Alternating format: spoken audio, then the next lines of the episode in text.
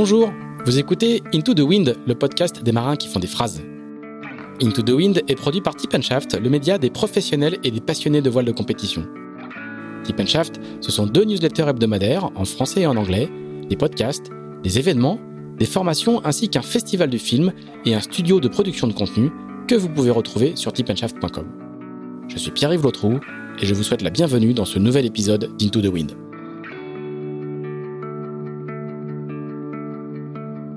Cet épisode d'Into the Wind est présenté par Haraldite. Haraldite, ce sont des adhésifs structuraux, autrement dit des colles époxy et métacrylate extrêmement fortes, capables de remplacer une stratification. Les adhésifs Haraldite collent sous l'eau, durcissent très vite et sont simples à appliquer, ce qui est assez pratique quand, par exemple, vous devez au hasard boucher le trou d'une cadène arrachée sur votre pont ou arrêter une fissure dans votre varangue de pied de mât après un talonnage. Bref, le genre de produit qu'il vaut mieux avoir à bord en course dans son kit de secours. L'haraldite ne sert pas qu'en cas d'avarie, elle est de plus en plus utilisée pour coller des cloisons ou les jonctions entre pont et coque, mais aussi pour poser de la castillage, des padailles ou des pièces annexes. La gamme est très complète et s'adresse aussi bien aux coureurs qu'aux préparateurs et aux chantiers. Elle est à découvrir sur go-haraldite.com et chez votre ship chandler.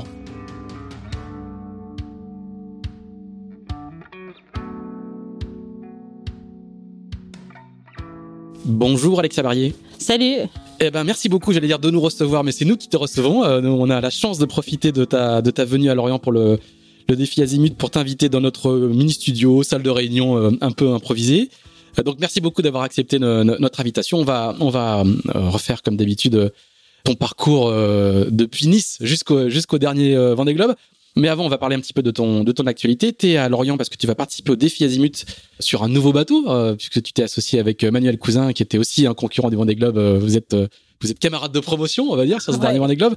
Est-ce que tu peux nous dire un petit peu justement comment euh, c'est au final c'est pas rare que des anciens concurrents du Vendée Globe se remettent à faire de la, de la course en double ensemble, mais, mais là ça, ça va un peu plus loin que ça. Vous êtes vraiment associés sur le sur la deuxième partie de saison et explique-nous comment comment ça se fait. Le, deal s'est monté euh, pendant la montée de l'Atlantique ou euh, ça s'est fait après? Raconte-nous comment. Euh, tout d'abord, merci pour merci pour l'invitation et pour la température parce que il fait particulièrement chaud à Lorient en ce moment.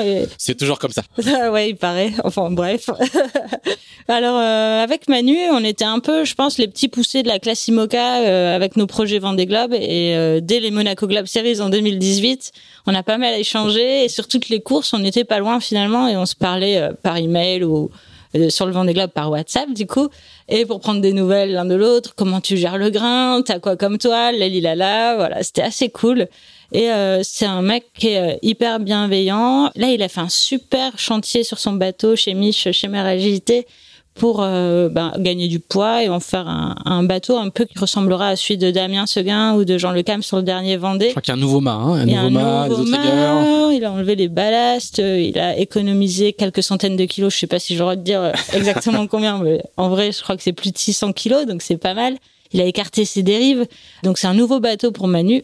Et il m'a proposé, en arrivant euh, tout de suite après l'arrivée du Vendée, de participer à la saison en double du championnat du monde IMOCA à ses côtés. Et du coup, moi, je suis en transition puisque j'ai un vieux bateau avec lequel je pourrais pas refaire le Vendée. Et euh, donc parce que les règles de jauge quand on te dit tu pourras pas refaire le Vendée avec c'est que les règles de jauge euh, l'ont déclassé l'ont mis la retraite exact exact. Bah, ce vieux pingouin en même temps il a fait son septième tour du monde avec moi. Donc euh, c'est aussi le temps pour lui de prendre une retraite dorée sur la côte d'Azur et ça, je te raconterai ça plus tard. Mais en tout cas, quand Manu m'a proposé, ben, j'ai pas hésité à accepter parce que j'avais évidemment très envie de courir, même si en rentrant du vent des globes, tu es fatigué. Euh, moi, j'avais qu'une envie, c'est de retourner naviguer.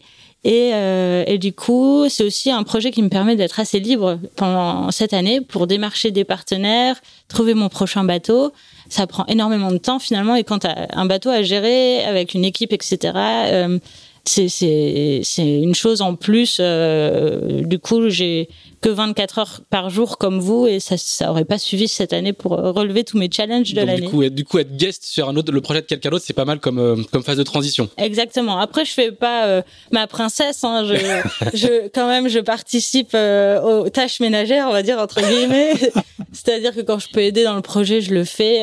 je m'implique notamment là pour prendre des des nouvelles polaires. Euh, voilà, c'est d'être un peu le performeur du bateau aux côtés de Manu, parce que lui, par contre, il a beaucoup de choses à gérer. Et je pense que si j'arrive à le décharger de, de certaines missions, euh, c'est bien pour lui. Il a une super équipe.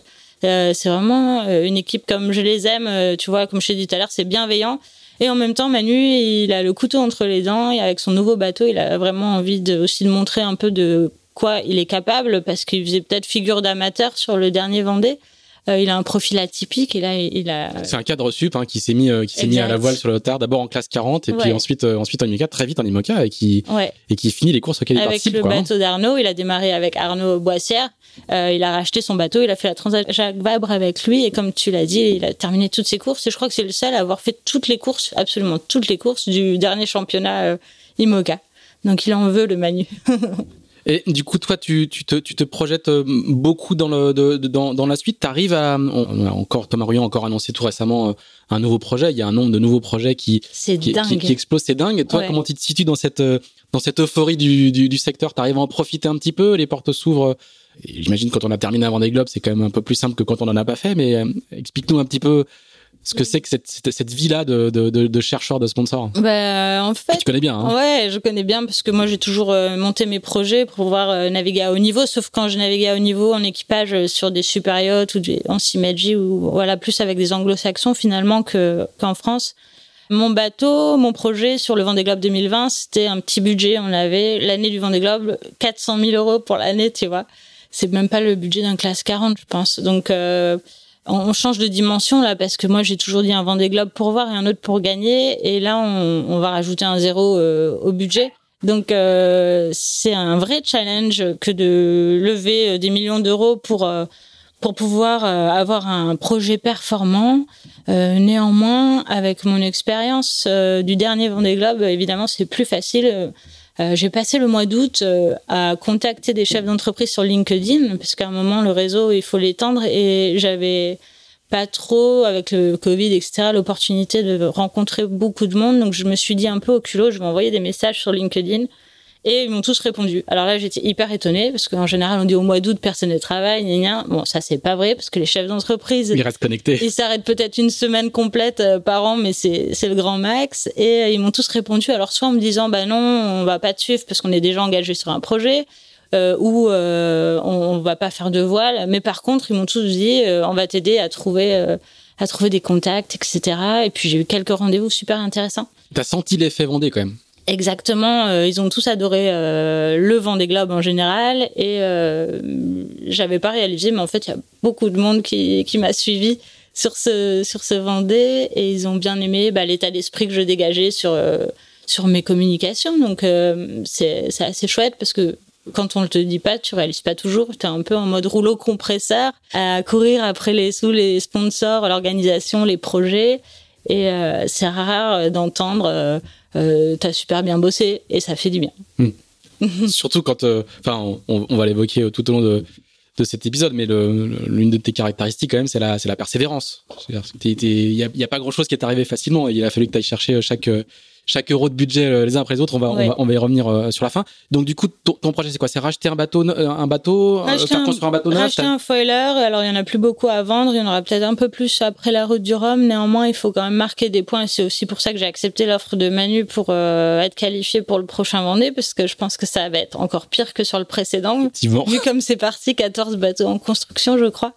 peut-être 15 maintenant avec celui de Thomas qui a été annoncé. Donc il euh, n'y a pas beaucoup de places sur le Vendée. Ils vont peut-être augmenter le nombre de places, mais ça va pas être 50 places, quoi. Donc, euh, il faut marquer des points au championnat. En tout cas, même si c'est pas le classement du championnat du monde que je vise dans l'immédiat, c'est déjà mettre des milles dans mon panier pour euh, pour être là au prochain Vendée quoi. Parce que tôt ou tard il y aura une sélection par le nombre de milles quoi. C'est c'est comme ça que ça va se finir quand même. Oh, ouais, bah sûrement. Après c'est sûr qu'il y a de la perte en route hein, parce qu'on n'arrive pas tous à boucler nos budgets et il se passe plein de choses dans la vie qui font que un projet Vendée, c'est méga lourd. Euh, c'est comme un projet euh, sur les Jeux Olympiques. C'est beaucoup de sacrifices, euh, beaucoup de temps passé dans notre univers et, voilà. Parfois, pour certains ou certaines, on décroche en route parce que c'est pas facile à vivre. Je pense que le Vendée Globe, le plus dur, c'est d'être sur la ligne de départ. Euh, on voit le Vendée Globe comme un exploit, euh, une, un exploit unique, une aventure sportive unique. Mais je pense qu'une fois qu'on est en mer, en fait, le plus dur est fait.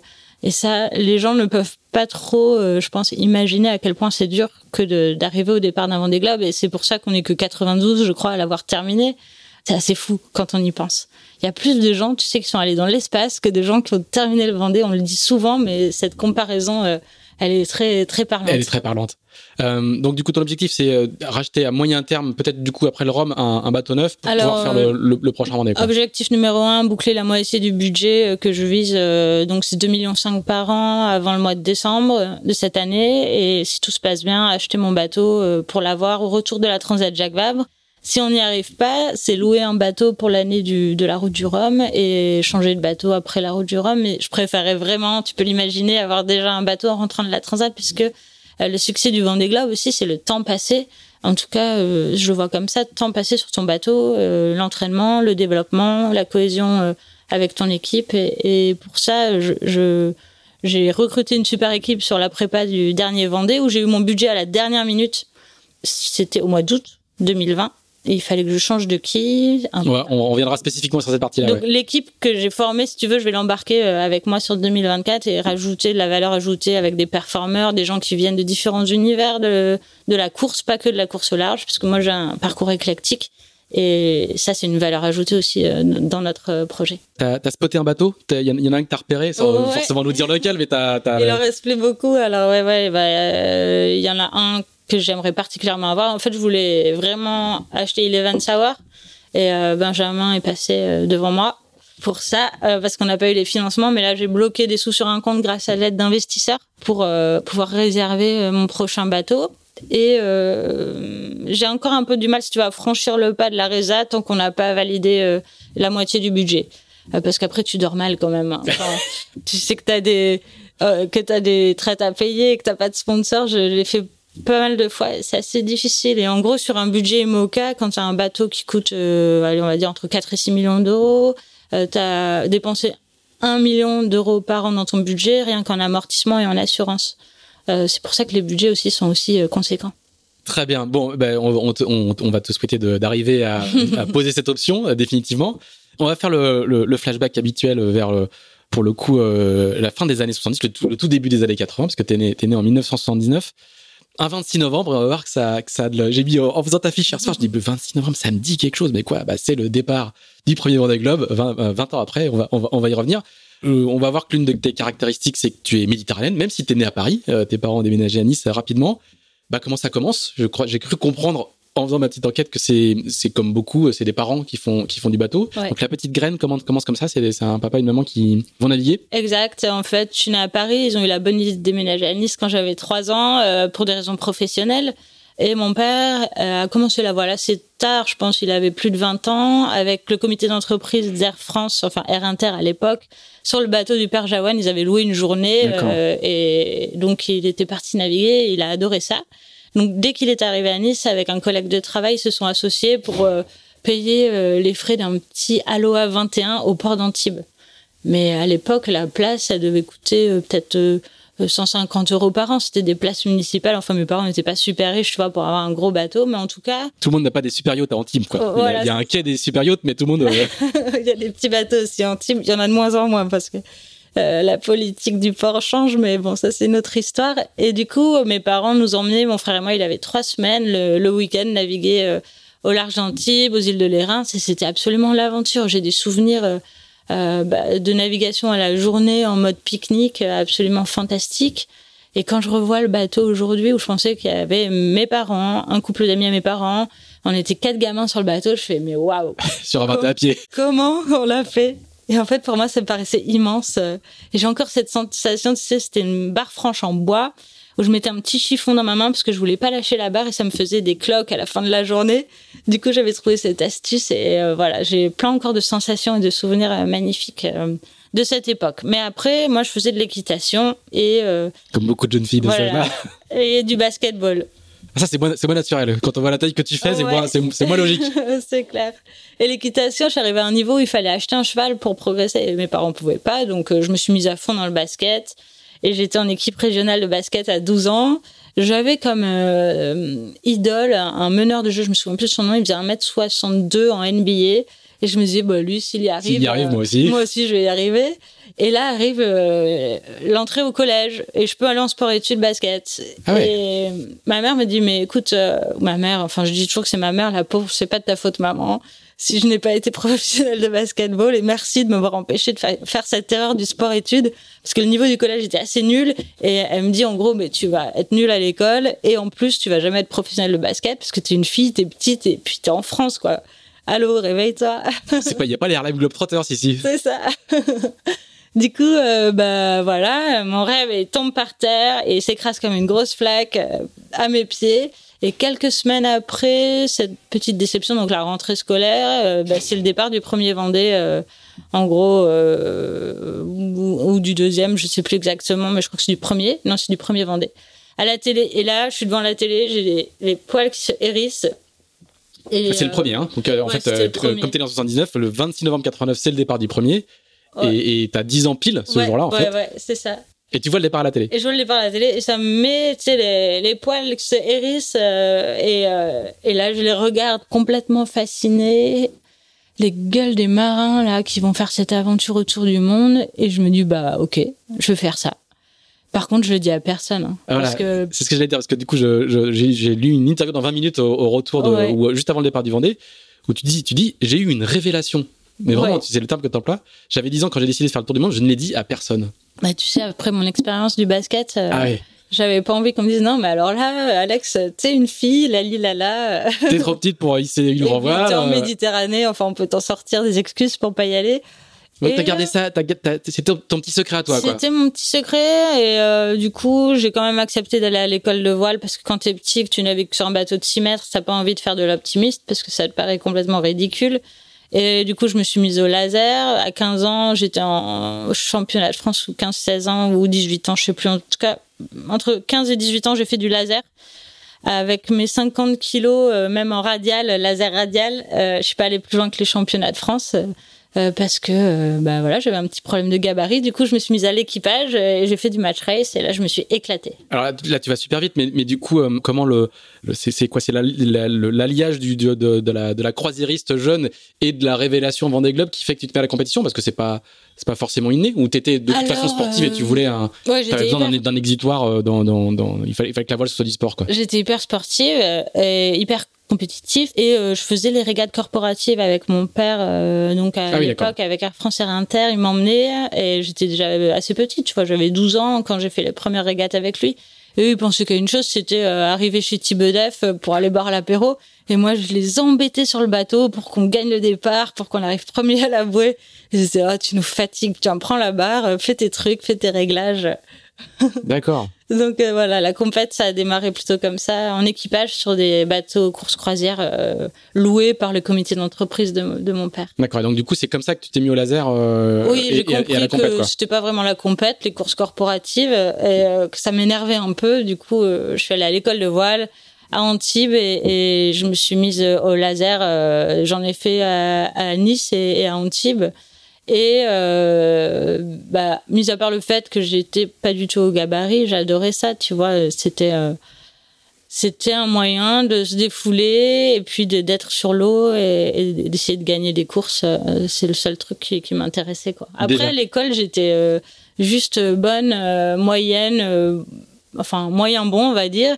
Mais c'était juste pour qu'on me fiche la paix tu vois. Je demandais jamais qu'on m'aide pour mes devoirs. Je faisais tout vite fait euh, bien fait euh, pour pouvoir aller naviguer ou aller courir ou aller faire du vélo. Et c'était une passion dévorante déjà? Ouais ouais ouais. Non mais j'adorais euh, vraiment encore une fois, mes parents m'ont pas acheté de laser ou du matos de ma boule, mais j'adorais toute cette phase de préparation, aller chercher des petites techniques pour passer tes bouts, comment entretenir le bateau, avec quoi tu ponces, euh, euh, comment tu entretiens ta carène, est-ce que je peux changer de voile, je peux t'en piquer une parce que moi j'ai pas de sous pour m'acheter une voile neuve et et, c'était c'était chouette. Après j'avais pas d'entraîneur, du coup arrivé au championnat de France, c'était un peu difficile parce que je voyais les équipes bien structurées avec un entraîneur et et moi j'étais pas rentrée dans cette à ce niveau-là de, de la compète.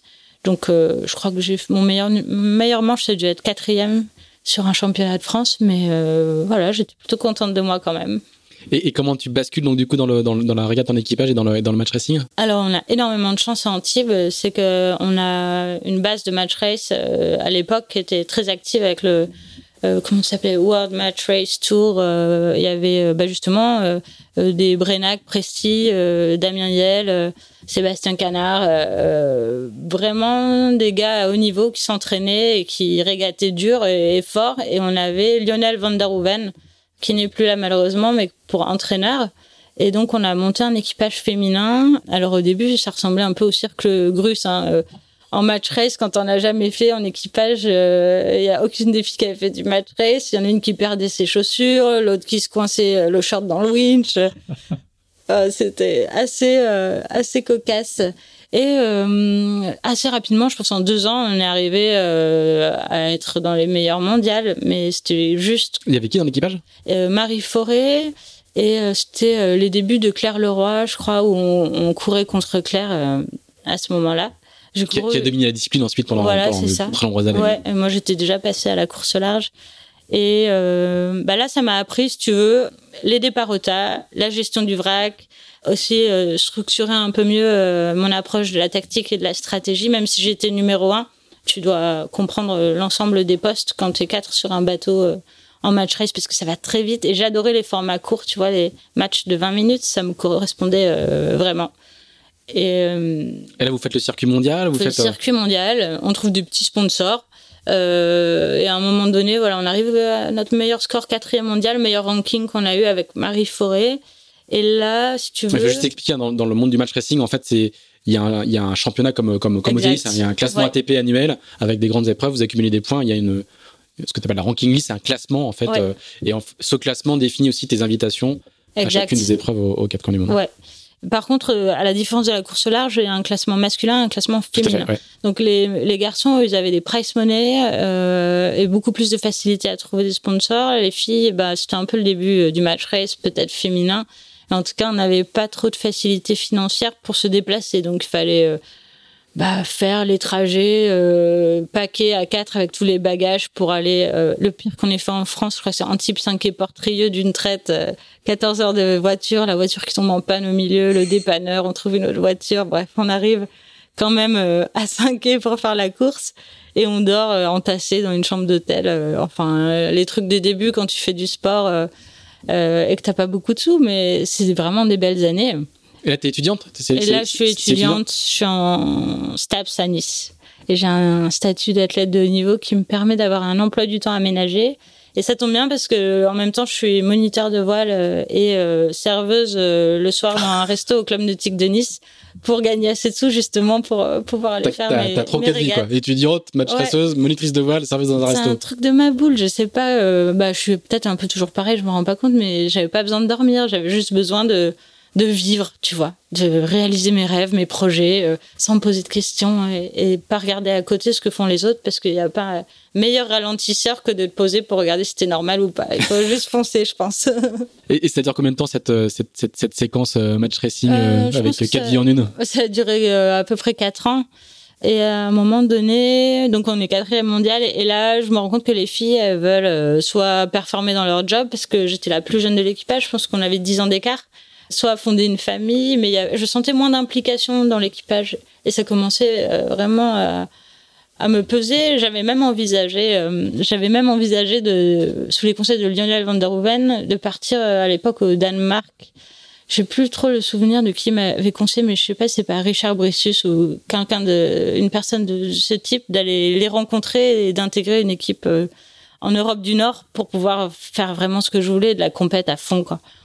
Euh, j'ai pas eu... Richard Brisius, aujourd'hui, c'est un des copropriétaires de The Ocean Race, hein, qui, qui, a monté avec euh, avec euh, son associé dont j'ai littéralement oublié le nom à l'instant précis, mais qui, est le, patron, le directeur de la de The Ocean Race.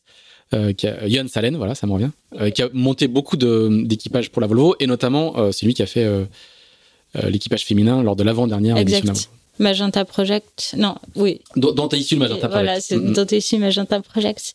C'était Team SCA. Team SCA, exactement. Et alors, je suis en train de faire mes études. Lionel me dit ça et je me sens pas trop en fait de partir. Euh, j'ai pas de sous, tu vois. Je fais juste de quoi euh, des jobs pour payer mes régates et euh, je vois pas trop comment j'arrive pas à me projeter sur ce plan. Ça aurait été sûrement une super idée. Par contre, il m'a jamais dit, va pour la forêt, tu vois. Il aurait pu me dire ça, ça aurait peut-être été plus facile, mais. Mais c'était loin. Je veux dire, quand tu fais des match racing à Antibes, euh, un pôle de, de, course au large en solitaire, c'est, c'est presque l'extrême inverse, quoi. Exact, exact. Et je pense que je lui avais pas dit mon histoire de Vendée Globe. Je n'en avais pas parlé à mon entraîneur. Oui, parce que c'est là, faut, faut pas l'oublier, il y a, y a ce petit, il y a ce petit secret qui reste dans un coin, quoi. Exact. Et du coup, dernière année d'études en STAPS, euh, donc je suis en maîtrise et là j'en ai ras la cacahuète des histoires d'équipage. Ça commence vraiment à me peser et je me dis bon bah je vais faire la mini transat. Voilà. Bien sûr. Aïe aïe aïe, quand t'annonces à tes amis que tu vas faire une transat en solitaire sur un mini, bah là on te dit tout. Hein. Non, mais alors, euh, comme je suis Antibes, il y a beaucoup de bateaux qui partent en transat, tu sais, des bateaux de Des propriétaires. grands yachts, ouais. Mm. Donc on me conseille d'abord d'aller faire euh, une transat sur un bateau de propriétaire. Je dis, je vais faire quoi? Je vais jouer à la PlayStation et faire la cuisine toute la journée. Ça va pas m'avancer du tout dans mon dans mon projet. Et du coup, j'écoute pas trop les autres. Et euh, je rencontre un, sur une régate en 12 mètres J. J'étais euh, tacticienne sur un 12 mètres J qui s'appelle ICRA, qui était le comment dire sparring partner de Sovereign qui a fait la coupe à l'époque. Enfin, c'était un Donc c'est des, des bateaux extraordinaires. Hein, des- génial. Euh, Franchement, pour euh, embarquer sur ces bateaux-là, euh, Alors là, moi j'ai une question parce que on, on va voir qu'au long de ton parcours, ce- ce- ces, ces grands yachts, ces maxi, ces yachts classiques qui sont euh, je me sers de l'eau. Si vous entendez ça, On entend le petit loulou. bruit. euh, qui sont dans l'ADN de la voile méditerranéenne notamment, mais qui sont très loin de la, de la, de la, de la course au large. Mm. Comment toi, tu arrives à, à rentrer dans ce monde-là? En étant une femme jeune Tu fais pas 1m80 pour aller euh, torcher de la toile à l'avant. Comment t'arrives ça c'est ça c'est un truc incroyable. Comment t'arrives à rentrer dans ce monde-là et à te faire accepter et puis après rechercher? Alors sur la Côte d'Azur, il y a vraiment euh, des super beaux bateaux, comme tu l'as dit. Et euh, alors, on a dans le match race, j'avais une amie, son, mec à l'époque, c'était le skipper de ce 12 mètres.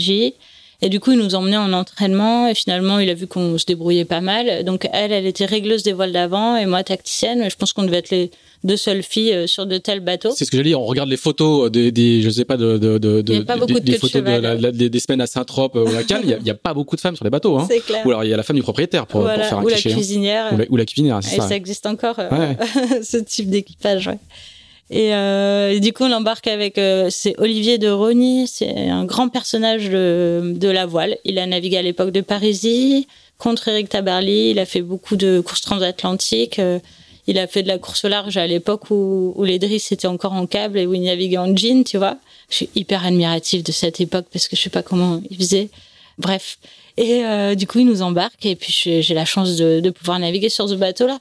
Ça, c'est euh, un peu le début des gros bateaux. L'été, je passe l'été sur un voilier de 40 mètres euh, comme euh, hôtesse marin. Du coup, je commence à comprendre comment fonctionnent, tu vois, les winches hydrauliques, euh, euh, les grosses voiles, euh, la puissance d'un gros bateau. Alors, hôtesse marin, c'est-à-dire que tu es capable de manœuvrer et en gros de servir. euh, Tu bosses 18 heures par jour. Voilà, c'est ça. Tu, Ouais. tu, tu t'es, habillé en blanc et tu, tu sers à déjeuner. euh, Ouais. Il y, a, Un- il y a une cuisinière par ailleurs. Le short bleu marine et le polo Et le blanc. polo blanc, ouais. Mais en même temps, tu navigues. Il y a une cuisinière, et il y a un marin, et il y a un ingénieur sur le bateau, et le skipper. Et je navigue, et j'ai la chance d'être sur le bateau d'un propriétaire espagnol euh, qui déteste le moteur, parce que t'as beaucoup de bateaux à voile en Méditerranée qui font jamais de voile. Ah oui. Et nous, on faisait que de la voile. Et là, j'ai appris encore une fois euh, bah, la dimension d'un gros bateau, d'un bateau puissant. Et je me suis Donc rendu tu passes, compte tu passes en gros, tu passes du match ça. racing Ouais. sur des, des, des petits quillards euh, ultra légers de, de, de, entre 4 et 6 mètres, quoi, ou 8 mètres, quoi, au, au maxi haute. Il n'y a pas de, y y a- pas d'étape Il n'y intermédiaire, a quoi. pas d'intermédiaire, non. Et euh, là, c'était l'été avant ma dernière année d'études. Et du coup, bah, c'est là où je commence à m'intéresser au mini. Euh, Il y a Seb Roubinet et Peter Tack qui viennent au port d'Antibes pour faire euh, la première euh, Odyssée d'Ulysse, je crois. Et euh, dis, oh, les gars, vous m'emmenez faire un tour. Euh, ils m'ont emmené faire un tour. On a rigolé comme des fous. Et j'ai trouvé ce bateau génial. Parce que c'était, euh, contrairement aux gros bateaux sur lesquels je naviguais, tout était facile, les bouts étaient tout petits, les voiles toutes petites. Et c'était la bonne dimension pour démarrer, je pense, en course large. Alors là, se pose la question de comment tu vas euh, financer ça. Voilà, ça démarre. Allez, Ça y est. Merci Alexa, pourquoi tu n'as pas choisi le patin roulette quoi? Non, la voile, les bateaux, les budgets, là il a là, les sponsors. Donc euh, sur une course en 12 mètres J à Saint-Tropez, Olivier de Rony parle à un de nos invités et lui dit "Oh, c'est bon, toi tu peux l'aider la petite, tu vas l'aider à acheter son premier mini." Et le mec, il tape dans la main d'Olivier, il dit chiche. Et euh, du coup, on signe un petit contrat, tu vois, où je lui dis, bon, alors, Ah oui, c'est aussi simple que ça, quoi. on fait comme la banque, euh, tu veux combien d'intérêts par mois et tout. Il me regarde, il dit, Bah, laisse tomber, fais ta mini, quand t'as fini, tu vends le bateau, tu me rembourses et on sera bon. Et ça a démarré comme ça. Bon, t'as le bateau, mais t'as encore pas de sponsor. Et pour le coup, c'est l'avantage de, de, de, la, vie sur ces, du, milieu de ces maxios. Tu côtoies, t'as un réseau euh, de, de, gens qui sont passionnés de voile, fortunés. Et quand tu vois une petite nénette, euh, j'avais 20 ans, non, j'avais 23 ans, qui a envie de faire un projet comme ça, et ben, tu vois, tu mets des étoiles dans leurs yeux et ils ont évidemment envie de te suivre. Donc le gars a, a financé l'achat du bateau, quoi. Ouais, il a. On peut dire son nom ou Attends, je vais m'en rappeler. Je vais m'en rappeler. Désolée. Jean-François. Jean-François. Mais son nom de famille, je me souviens plus. Et, euh, et lui, il avait un, bateau classique. Voilà. Et euh, après, il a acheté les boutiques Naughty Store à Paris. D'accord. Bon, tu t'es reconnu. Je vais retrouver ton nom de famille. Je suis navrée. Je t'aime, merci pour ton aide. comme quoi, comme quoi elle n'a pas les questions avant. Hein. Vous pouvez constater vous-même qu'Alexia ne reçoit pas les questions avant. Que j'ai plus de Donc, Désolé de, de, la, mise en porte-à-faux. Et du coup, tu choisis quoi comme bateau? Euh, Du coup, je choisis, euh, je choisis le proto du Pogo qui a appartenu à Jeanne Grégoire et qui a été acheté par euh, François Cuinet, qui fait la Mini 2003. Donc j'appelle Jeanne et euh, elle faisait du Figaro. Puis je crois qu'elle était un peu occupée. Elle avait pas trop envie de me donner d'infos. Enfin, elle avait pas le temps. Et je j'appelle François Cuinet. Je lui dis je, vais te racheter ton bateau, mais je te l'achète au Brésil. Mes parents bossent à Air France. Quelle chance. Du coup, je vais à l'arrivée de la Mini 2003. Tu payes pas les billets, c'est ça que tu veux dire. Ah ouais. T'as des grosses réductions sur les, billets. je pense que j'ai payé 500. C'était des francs peut-être. En 2003, c'était des francs des euros. je pense qu'on était déjà passé à l'euro. Ouais, 500 euros, euh, l'aller-retour, plus la semaine au Brésil, tu vois, c'était carrément abordable. Et je vais voir euh, le bateau et, je, je, sais que c'est celui-là qu'il me faut. C'est le 138, hein, de mémoire. 139. 139. Ouais. Proto du Pogo, donc euh, pas de quille basculante, des ballasts, un bon bateau de portant, pas du tout une bête de reaching. Donc déjà à l'époque sur les protos il y avait euh, des machines beaucoup plus performantes, mais dans mon budget, voilà, c'était plutôt ça. Et du coup, je ramène le bateau à Antibes et je commence à m'entraîner à Antibes. Et là, il y a quelques bateaux euh, qui sont construits par euh, Bouvet-Petit. Et on est 5-6 bateaux à Antibes et on a un pôle de mini à Antibes, le truc complètement improbable. et côté sponsor, dans mes amis du match race, il y a une fille, Jean, qui travaille pour Roxy et elle est euh, commerciale pour Roxy. Donc Roxy, euh, c'est la, la, marque femme ou fille euh, de, de Quicksilver. Quicksilver. Ouais, exact. Et elle me dit, bah, fais un dossier, je l'amène à Saint-Jean-de-Luz à la directrice marketing Marichou d'Arigrand. Et du coup. grande, grande dame du sponsoring dans, le, dans, les, dans les sports d'église. Hein. Exact. Incroyable Marichou. Et à l'époque, il n'y avait pas de fille dans la voile chez Roxy. Du coup, euh, elle lui donne mon dossier, j'ai un rendez-vous à Saint-Jean-de-Luz. Et là, euh, je dis, bah, trop bien. Je regarde le prix des billets de train. Euh, merde. Comment je vais faire pour En plus, en type Saint-Jean-de-Luz, t'es quasiment obligé de passer par Paris, quoi. Ouais, c'était 12 heures de train, le truc de fou. Alors, je vais voir une copine euh, qui est dans la mode, dans la pub, et je lui dis comment je m'habille? J'étais complètement flippée. Je vais chez Roxy, alors elle me trouve un jean, un petit haut. Euh, je paye mon billet de train, pardon, aller, mais pas le billet retour. Euh, je me dis, bon, j'y vais, on verra bien une fois là-bas. J'ai mon rendez-vous avec Marichou. Et elle me dit, canon ton projet, euh, on va t'habiller. Et là, je regarde, je fais, ah bah non. ah non, parce que moi, vous n'avez pas compris, je peux faire la mini en bouffant des algues et toute nue, en gros. c'est, moi, j'ai besoin de sous, j'ai besoin de voile, de préparer mon bateau. On a deux ans avant le départ de la mini, quasiment un petit peu moins.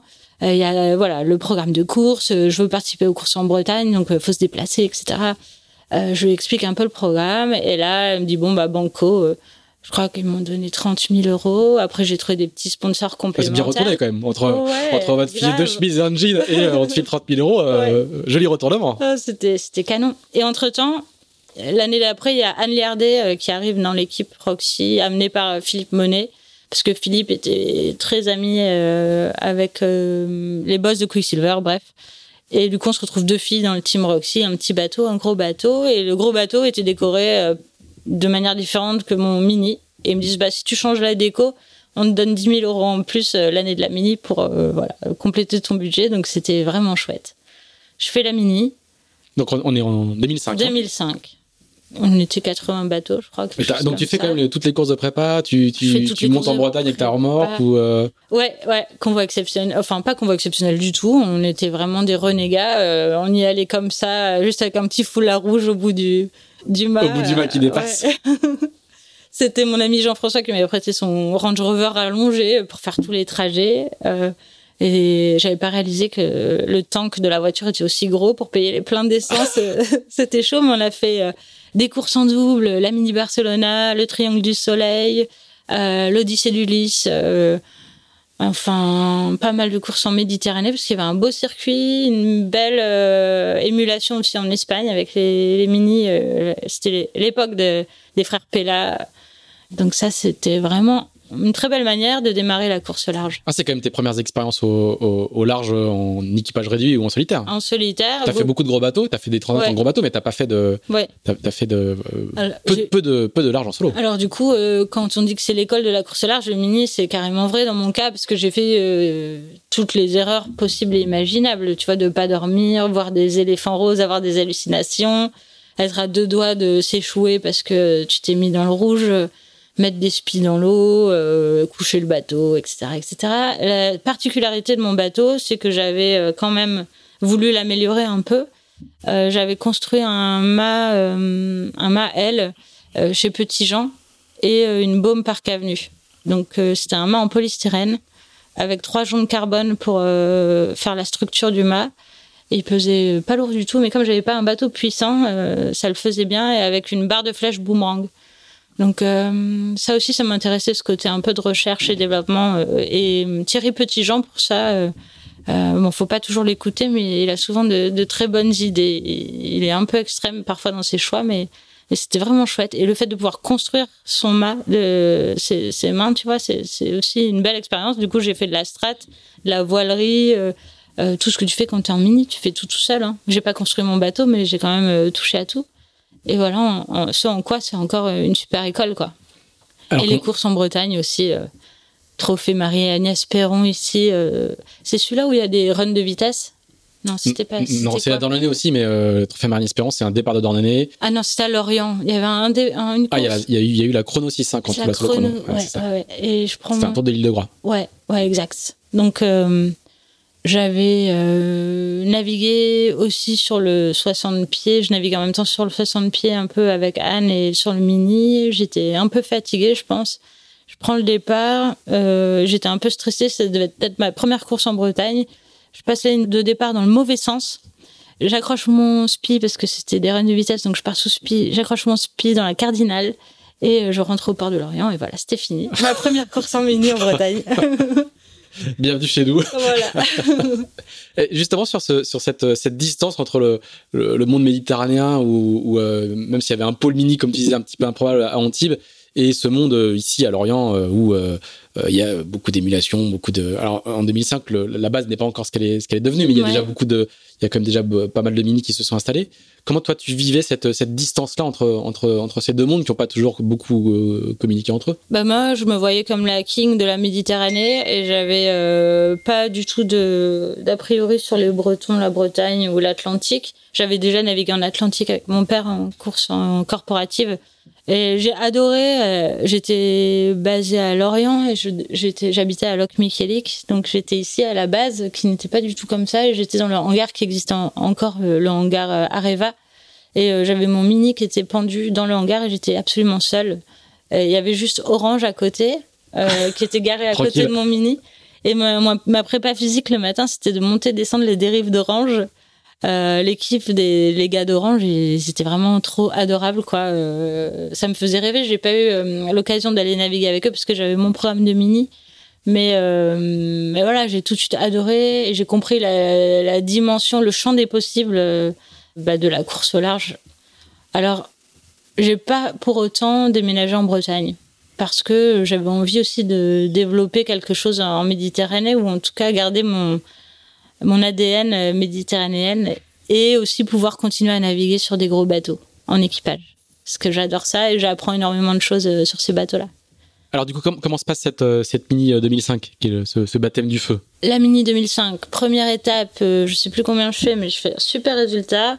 En fait, je prends un départ catastrophique. J'avais mis des outriggers automatiques, un élastique pète, l'outrigger rentre, mon speed chalute. Je crois que j'ai fait la couve de voilier-voilier. Grâce euh, à ce départ au fantastique sur le départ de la Mini, je, je pars et au bout de deux jours, je n'ai plus de batterie. Et du coup, j'ai barré 20, 20 heures sur 24 heures pour arriver à Lanzarote. Mais c'était euh, une super météo, du portant, euh, full balle. Et c'était une super première étape. À la deuxième étape, euh, je casse mon haubans euh, en arrivant à la hauteur de Fernando di Nerona et je passe derrière Fernando pour réparer et euh, j'arrive au Brésil et là on me dit t'as pas respecté le parcours et en fait j'ai carrément fait un blackout sur les IC j'avais pas du tout percuté que j'avais pas le droit de passer derrière les îles et, et ça m'a rallongé euh, le trajet, tu vois. Donc je comprenais pas pourquoi on, allait me pénaliser. Et j'ai dit oui, mais quand même, euh, j'étais en train de, j'ai fait démater quoi. Et puis euh, bah, voilà, c'était un peu une question pour moi de vie ou de mort que d'aller derrière pour réparer. Et je me prends 24 heures derrière le dernier qui était arrivé 4 jours après moi. Et là, j'étais dégoûté quoi. En gros, j'ai dit à la classe mini, bon bah voilà, vous m'avez vous, vous me verrez plus, je vous aime plus. Merci pour l'expérience, mais franchement, faire tout ça pour ça, mais un peu de satisfaction quand même d'avoir d'avoir mené le projet, euh, d'avoir traversé l'Atlantique. Énorme satisfaction. Là, je me dis, je me suis pas trompée. J'ai vraiment un talent pour la course au large. Euh, euh, ça, c'était vraiment une anecdote, hein, le, coup de la classe mini. Et, maintenant, quand je vois les mini, euh, j'étais au sable, là, il va y avoir un départ de mini bientôt. Je me dis, oh là là, ça donne envie quand même. C'est une super classe, des super bateaux. Et euh, t'as la confirmation de ta révélation du 26 novembre 89 et ouais, carrément. Et en plus, je ramène le bateau de Anne parce que la Jacques Vabre arrive quelques jours après la mini à Salvador de Bahia. Et j'avais prévu de rentrer en bateau. Je rentrais en 60 pieds. Donc je rentre avec Juju et Ronan Le Goff, qui était en charge du convoyage. Donc on ramène le bateau tous les trois et ramener un bateau avec Ronan Le Goff, euh, un 60 pieds. Euh, alors lui, il râlait. Hein, parce Donc lui, grand, grand, grand, équipier, très recherché, hein, plusieurs trophées Jules Verne. Sur les multis, alors il râlait parce qu'on se traînait, tu vois. Euh, il avait que fait du multi ces derniers temps. Il dit oh là là, ça avance pas. En plus, t'es au près, gna gna gna Mais en tout cas, moi, j'ai appris énormément de choses sur comment manœuvrer efficacement, pas se faire mal. Je me rappelle, il était dans la descente avec son café, son chrono. Il dit ah tu veux t'entraîner, bah vas-y, fais-toi ah le virement. Et on était en mode comme ça, euh, entraînement. Donc ça, c'est 2005. 2006. C'est pas mal comme voyage retour. Ah ouais, c'était canon. C'était canon. 2006, euh, je dis à Philippe Monet, bon, euh, ton bateau là, parce qu'il avait encore eu une aide, tu me le prêtes, allez, tu me le prêtes, je vais faire la route du Rhum. Et je, te coupe, mais du coup, tu, tu, suis ton chemin. Je, je, reviens à la révélation de, de, de, quand tu avais 10 ans. les trucs s'alignent implacablement. Tu, tu, suis on a l'impression que tu suis ta feuille de route. quoi. Exact. Exact. Bah, le jour où un sponsor m'a fait confiance, et je remercie encore Marichou euh, de m'avoir donné euh, cette confiance et cette opportunité, bah, là, je me suis dit, c'est bon, c'est parti. J'ai jamais douté, en fait, de, de mes choix. Et du coup, 2006, euh, je demande à Philippe de me prêter son bateau. En même temps, je loue un Figaro pour faire un peu de Figaro, parce que c'est ce qui se fait apparemment quand on veut faire de la course au large. visiblement. Ouais, visiblement. Du coup, j'ai fait une course euh, au Sable d'Olonne, ça y est, j'ai perdu le nom encore, qui n'existe plus. non, Arimer, des trophées Arimer, bref. D'accord. Et euh, voilà, j'étais sur le ponton avec euh, Arthur Levaillant. À l'époque, il avait 18 ans. C'était notre première course en Figaro. Et bah, j'ai j'ai ramassé les bouées. Hein. C'est voilà, mais c'était c'était top. Et en même temps, je m'entraîne sur le bateau de Philippe Monet parce que j'ai réussi à le convaincre qu'il me prête son bateau. Et je me rappelle, j'avais pas de préparateur. Moi, je, tu vois, je j'imaginais pas du tout qu'il fallait des préparateurs, des zodiacs et tout. je me garais entre, à l'époque, deux multi, euh, Bang Pop et un autre multi. Je faisais mes créneaux, mais j'avais total confiance quand j'y repense. En solo N'importe quoi. J'appelais mon oncle qui habitait à 20 km. Tonton, j'arrive, viens me prendre les amarres. Il prenait la voiture. il m'a amarré le bateau. Et à un moment, Philippe, il m'appelle, il me dit, Alex, tu t'entraînes avec mon bateau? Là, j'ai dit, bah oui, tu m'as dit oui. Ah, ok, mais tu sais que euh, il faut quand même qu'on assure le bateau. Euh, euh, tu vois, ça se fait pas comme ça. ah bon, bon, d'accord, ok, bon, bah, j'attends que tu sur le bateau avant de repartir. Et puis, on n'a pas trouvé de sous pour, pour la route du Rhum. J'ai pas trouvé de sous, du coup, je l'ai pas faite. Mais j'ai vécu une super année 2006 quand même. Là, tu sais que tu veux faire de l'IMOCA et il y a le projet de Vendée Globe en, en fond de. il y a carrément le projet de Vendée Globe. Alors là, il y a Sam qui arrive dans l'équipe Roxy. Et là, je fais, mais une chaleur, zut. Euh, j'ai l'impression que c'est pas moi qui vais faire le prochain Vendée Globe ah. pour Roxy. En fait, c'est Marc, Marc Turner qui, qui, amène Sam et euh, elle, elle avait déjà une grosse expérience parce qu'elle avait fait le tour du monde en équipage, en multi et euh, elle était déjà sur le circuit Figaro avec Scandia. Du coup, on fait quand même la G2R ensemble pour Roxy et après, elle part sur le sur le, le Vendée Globe 2008 euh, avec Roxy. Euh, avec euh, l'ancien PRB. Tu le dis comme ça, comme, comme une concurrente qui arrive et qui est, qui est, bah, qui est meilleure que toi ou qui va, être, qui va, qui va être préférée euh... C'était pas très clair, si tu veux, au niveau du dialogue de, du sponsor à l'époque, de me dire, Alex, euh, tu feras pas euh, le Vendée. Tu vois, j'étais encore, euh, même j'étais encore sur la dernière étape de la mini, j'étais encore au Brésil où, on parlait encore de ça. Et quand je rentre en France, bah, les choses ont changé bon bah quoi je vais quand même continuer hein. enfin je suis un petit peu déçue mais euh, après j'ai des opportunités aussi avec Sam de faire des trucs géniaux euh, on fait on bat le, le, record du Tour des îles britanniques en équipage féminin avec à bord Miranda Jeanne Sharon Ferris et, et Sam c'était trop génial quelle marade quoi en équipage de filles là on s'était entraîné à l'époque ici euh, avec Tanguy. Euh, le Glantin. Le Glantin n'était pas. C'est les débuts de, les débuts de sa structure à lui, de, de qui s'appelait AOS à l'époque. Et les débuts des, des, entraînements un peu structurés, j'ai l'impression, en IMOCA mm. aussi. Donc voilà. Et c'est des belles années. Même si j'étais un petit peu déçue, j'ai fait des trucs euh, géniaux. Et tu vas faire, euh, dans ces années-là, tu fais pas une, une AG2R aussi euh? Je fais la G2R avec Sam. Ouais. Et après, j'en fais une deuxième en 2014. Euh, mais entre-temps, il s'est passé plein de trucs. Oui, je, parlais de cette année 2006 qui, était assez, qui, était assez, dense au final. Avec Sam. Alors, on s'entraîne à Port-Laf. Du coup, j'y vais finalement à Port-Laf. Je mets ma cagoule et, mes gants triple protection pour pas avoir froid aux mains. On s'entraîne. on avait loué le bateau de Romain, Athanasio. Ils étaient ensemble déjà à l'époque on s'entraîne et je me rappelle, on faisait le tour des Glénans. Euh, Romain, il était foudrage par moment parce qu'il avait peur qu'on lui casse son bateau, parce qu'on allait se faire des empannages dans plus de 30 nœuds autour de, des Glénans, avec de la grêle. Euh, je me souviens, des conditions météo terribles. Par contre, les entraînements en double canon, on devait être une quinzaine d'équipages. Et je crois qu'on fait 12e sur cette Transat AG2R. On se fait doubler par euh, Nico, euh, ah, je perds tous les noms aujourd'hui, qui est du Sud, euh, qu'on connaît trop, qui a fait beaucoup de Figaro qui a été mon entraîneur. Désolé, je vais retrouver. Béranger. Béranger. Ah bah voilà. Quand t'as pas de cerveau, appelle pile, il a toutes les réponses. ça marche pas tous les coups. Hein. je vais te faire d'autres tests, tu vas voir. J'en ai un paquet à citer.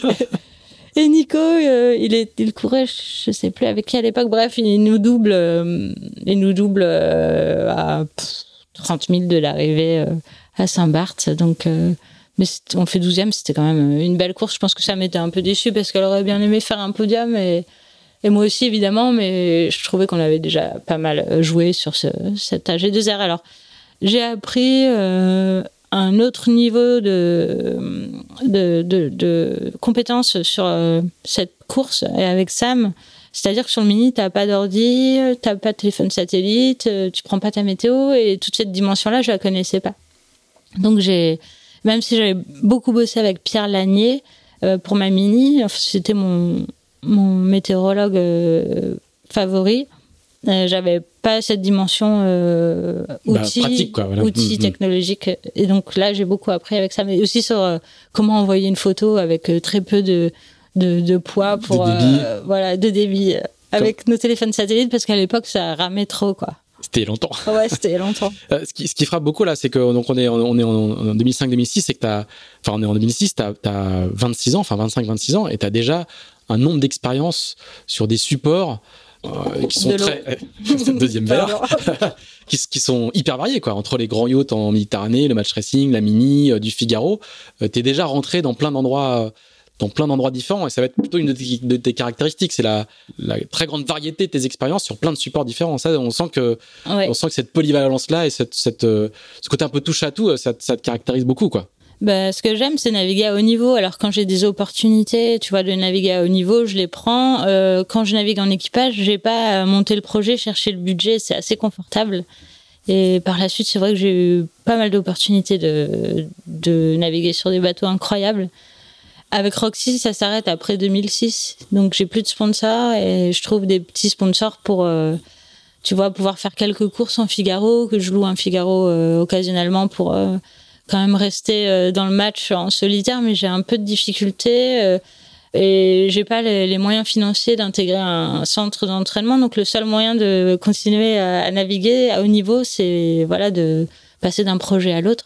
En 2007, je navigue avec Florence Artaud et Luc Poupon en classe 40, donc j'avais jamais fait de classe 40. En fait, avec Flo, on... Sur la route de l'équateur. Hein, sur la route de, l'équateur, la Matonde Congo, Pointe Rouge, Pointe Noire. On se voit sûrement à une fête à Saint-Tropez, ça ne m'étonnerait pas de nous deux. Euh, parce qu'il n'y a pas que Flo qui fait la fête, faut arrêter d'être hypocrite, hein, on fait tous la fête. Et on se dit, oh bah tiens, euh, si on faisait une course ensemble, et puis à cette opportunité de Matonde Congo, du coup on embarque Lucky, Luc Poupon, et nous voilà tous les trois partis pour, euh, pour cette course. Euh, on fait deuxième ou troisième, je ne sais plus. Et euh, encore une fois, j'apprends énorme parce que tu as juste Luc Poupon qui est un cadre de la météo et Flo qui a un talent monstrueux pour barrer un bateau et régler un bateau. et là, j'apprends, enfin, ça vaut tous les entraînements du monde de pouvoir faire des courses avec ces gens-là. Donc ça, c'était 2007. Et en 2008, je me dis, bon, bah, ça suffit là de faire la touriste sur les bateaux des autres, vas-y, euh, monte ton projet, euh, fais un truc. Et je vais au Yacht Club de Monaco, je vais voir Bernard d'Alessandrie, je lui dis, écoute. Euh, le, le, secrétaire général ou le, président le, directeur, du, du, Yacht Club de Monaco. Et je lui dis, écoute, il faut que, faut que je fasse mon Vendée Globe, il faut qu'on fasse un projet.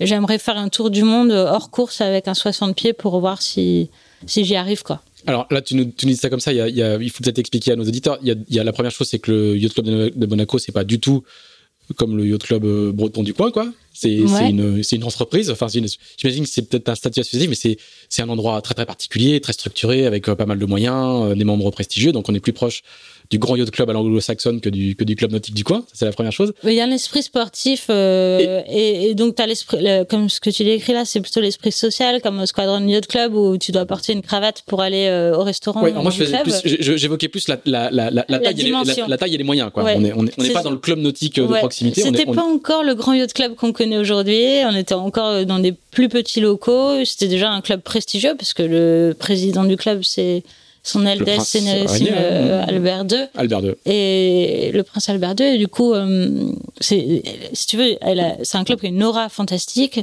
où il y a des membres prestigieux parce que c'est basé à Monaco, mais il y a quand même un esprit sportif euh, aussi, hmm. une équipe. Ce que je voulais juste souligner, c'est que tu tu vas pas frapper à n'importe quelle porte et, et, tout le monde ne peut pas frapper à cette porte-là comme ça. Mais du coup, c'est aussi une des caractéristiques, c'est le côté un peu réseau et capacité à générer des connexions qui est, qui est très très fort parce que tout le monde peut pas aller voir le directeur général du Yacht Club de Monaco en disant je voudrais faire un tour du monde euh, en 60 pieds. Peut-être que tout le monde. T'as une, vraie capacité à générer ces connexions et à, savoir faire ça. Je me dis que si tu si tu vas pas vers euh, vers, vers les gens euh, chez qui tu penses pouvoir trouver des solutions, eux ils vont jamais t'appeler quoi. Enfin j'ai eu naviguer avec des skippers qui restent sur leur canapé et qui attendent que le téléphone sonne et ils ont des CV monstrueux et ils sont connus parce qu'ils voilà ils ont été à Port-Laf ou je ne sais quel centre d'entraînement et fait plein de courses et je sais pas combien de solitaires du Figaro mais on t'appelle pas hein. donc euh, à un moment euh, si tu as envie de faire un truc bah tu vas tu vas te bouger et tu vas voir les gens quoi Alors du coup, il te répond quoi? Il me répond ah bah ça tombe bien parce que on aimerait bien avoir un projet féminin euh,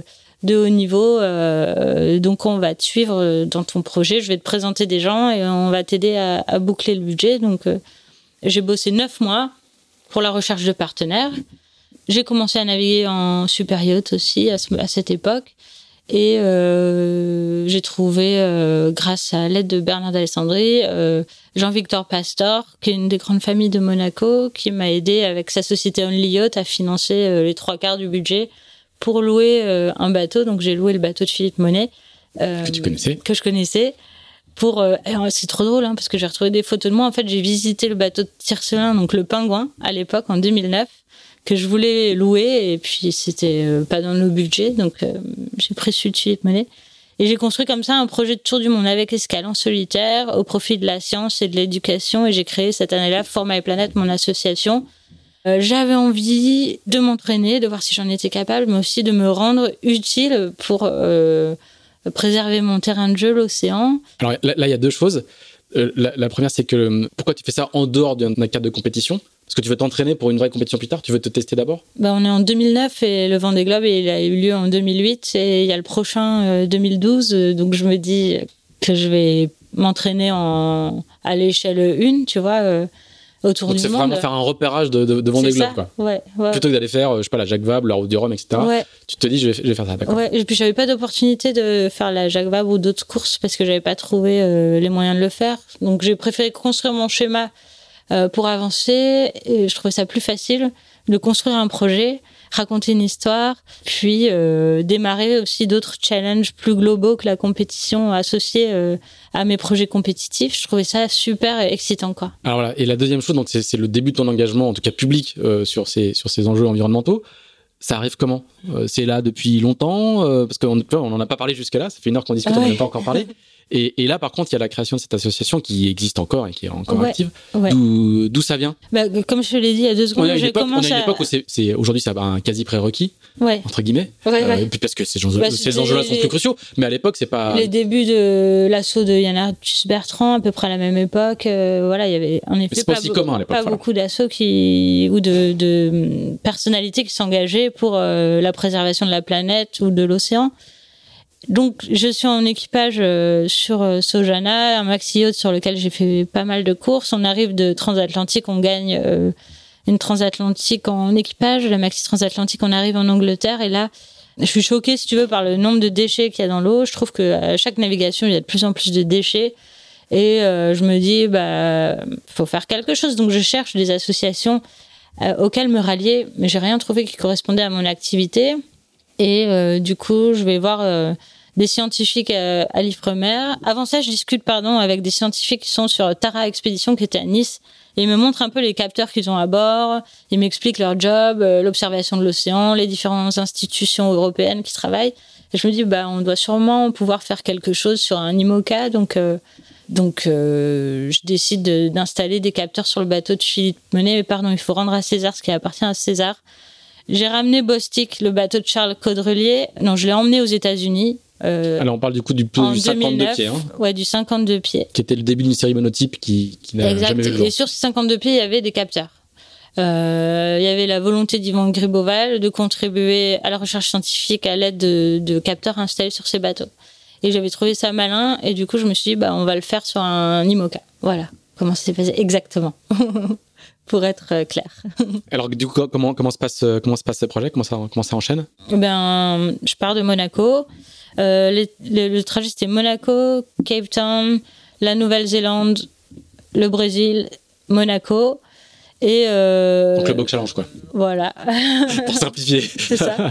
Et il y a un des sponsors qui me plante pendant que j'étais en mer et du coup, euh, comme j'avais pas d'équipe, je me suis dit, arrivé à Cape Town, je vais pas m'engager dans l'Indien et le Pacifique sans structure pour m'accompagner et euh, j'ai déjà je sais pas 15 000 enfants qui suivent l'aventure. C'est pas du tout l'image que je veux leur laisser de la fille qui coûte que coûte veut faire son tour du monde et se retrouve en train de moisir au milieu du Pacifique tu vois. C'était pas c'était pas ça l'idée. Du coup je fais 20 000 milles en Atlantique. Je fais Monaco Cape Town Rio New York Monaco en solitaire à la voile comme une grande. Et je ramène un million de données euh, de data sur température et salinité aux scientifiques de l'Ifremer.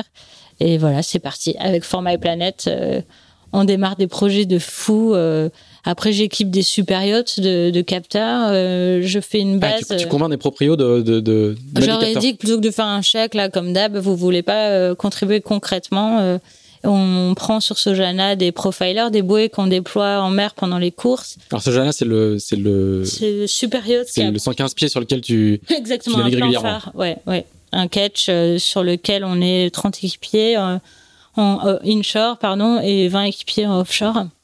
Donc j'étais la seule française et, seule fille de l'équipage. Et je monte une base à Antigua, chez Northsail, chez Andrew Dove, où je laisse des profilers, je forme le maître de voilerie pour qu'il forme les tours du mondiste pour déployer ses bouées. Et voilà, et plein plein de projets euh, s'enchaînent euh, avec les scientifiques et, et je suis toujours pas au Vendée Globe.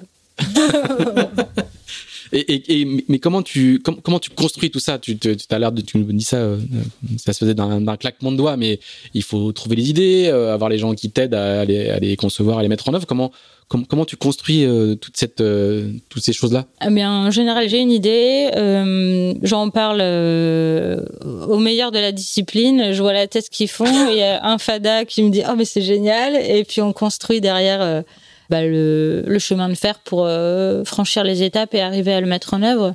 Donc, euh, j'ai toujours essayé de s'entourer voilà, de personnes euh, pertinentes sur les sujets sur lesquels je m'engage. Par contre, je les épuise, donc je les garde, j'ai l'impression, maximum 5 ans avec moi, sauf le scientifique qui m'a suivi, le petit de la Villéon, en 2010, et il est toujours dans l'équipe. Et bravo Loïc Alors pendant toutes ces années-là, tu vas euh, entre 2011, je regarde ma fiche entre 2011 et en gros 2014, tu vas surtout faire beaucoup de de maxi haute et de régates classiques. Oui, euh, de Simetji, ouais, le circuit Simet et 8 mètres. Ouais. Et il n'y a, y a, y a, pas de, y a pas de programme de course au large pendant toute cette période-là, jusqu'à ce que tu refasses la G2R en 2014. Oui, en fait, à l'époque, je n'en peux plus de chercher des sous et c'est bien sympa de pouvoir avoir un salaire euh, en tant qu'équipière pro en course. Je fais que des courses. Euh, je trouve ça euh, plutôt chouette comme expérience. Et sur ce jeu-là, on a la particularité d'avoir un propriétaire qui a été sponsor de la Coupe de l'Amérique, Peter Harrison, qui est parti il y a pas longtemps malheureusement, mais il était un peu âgé aussi.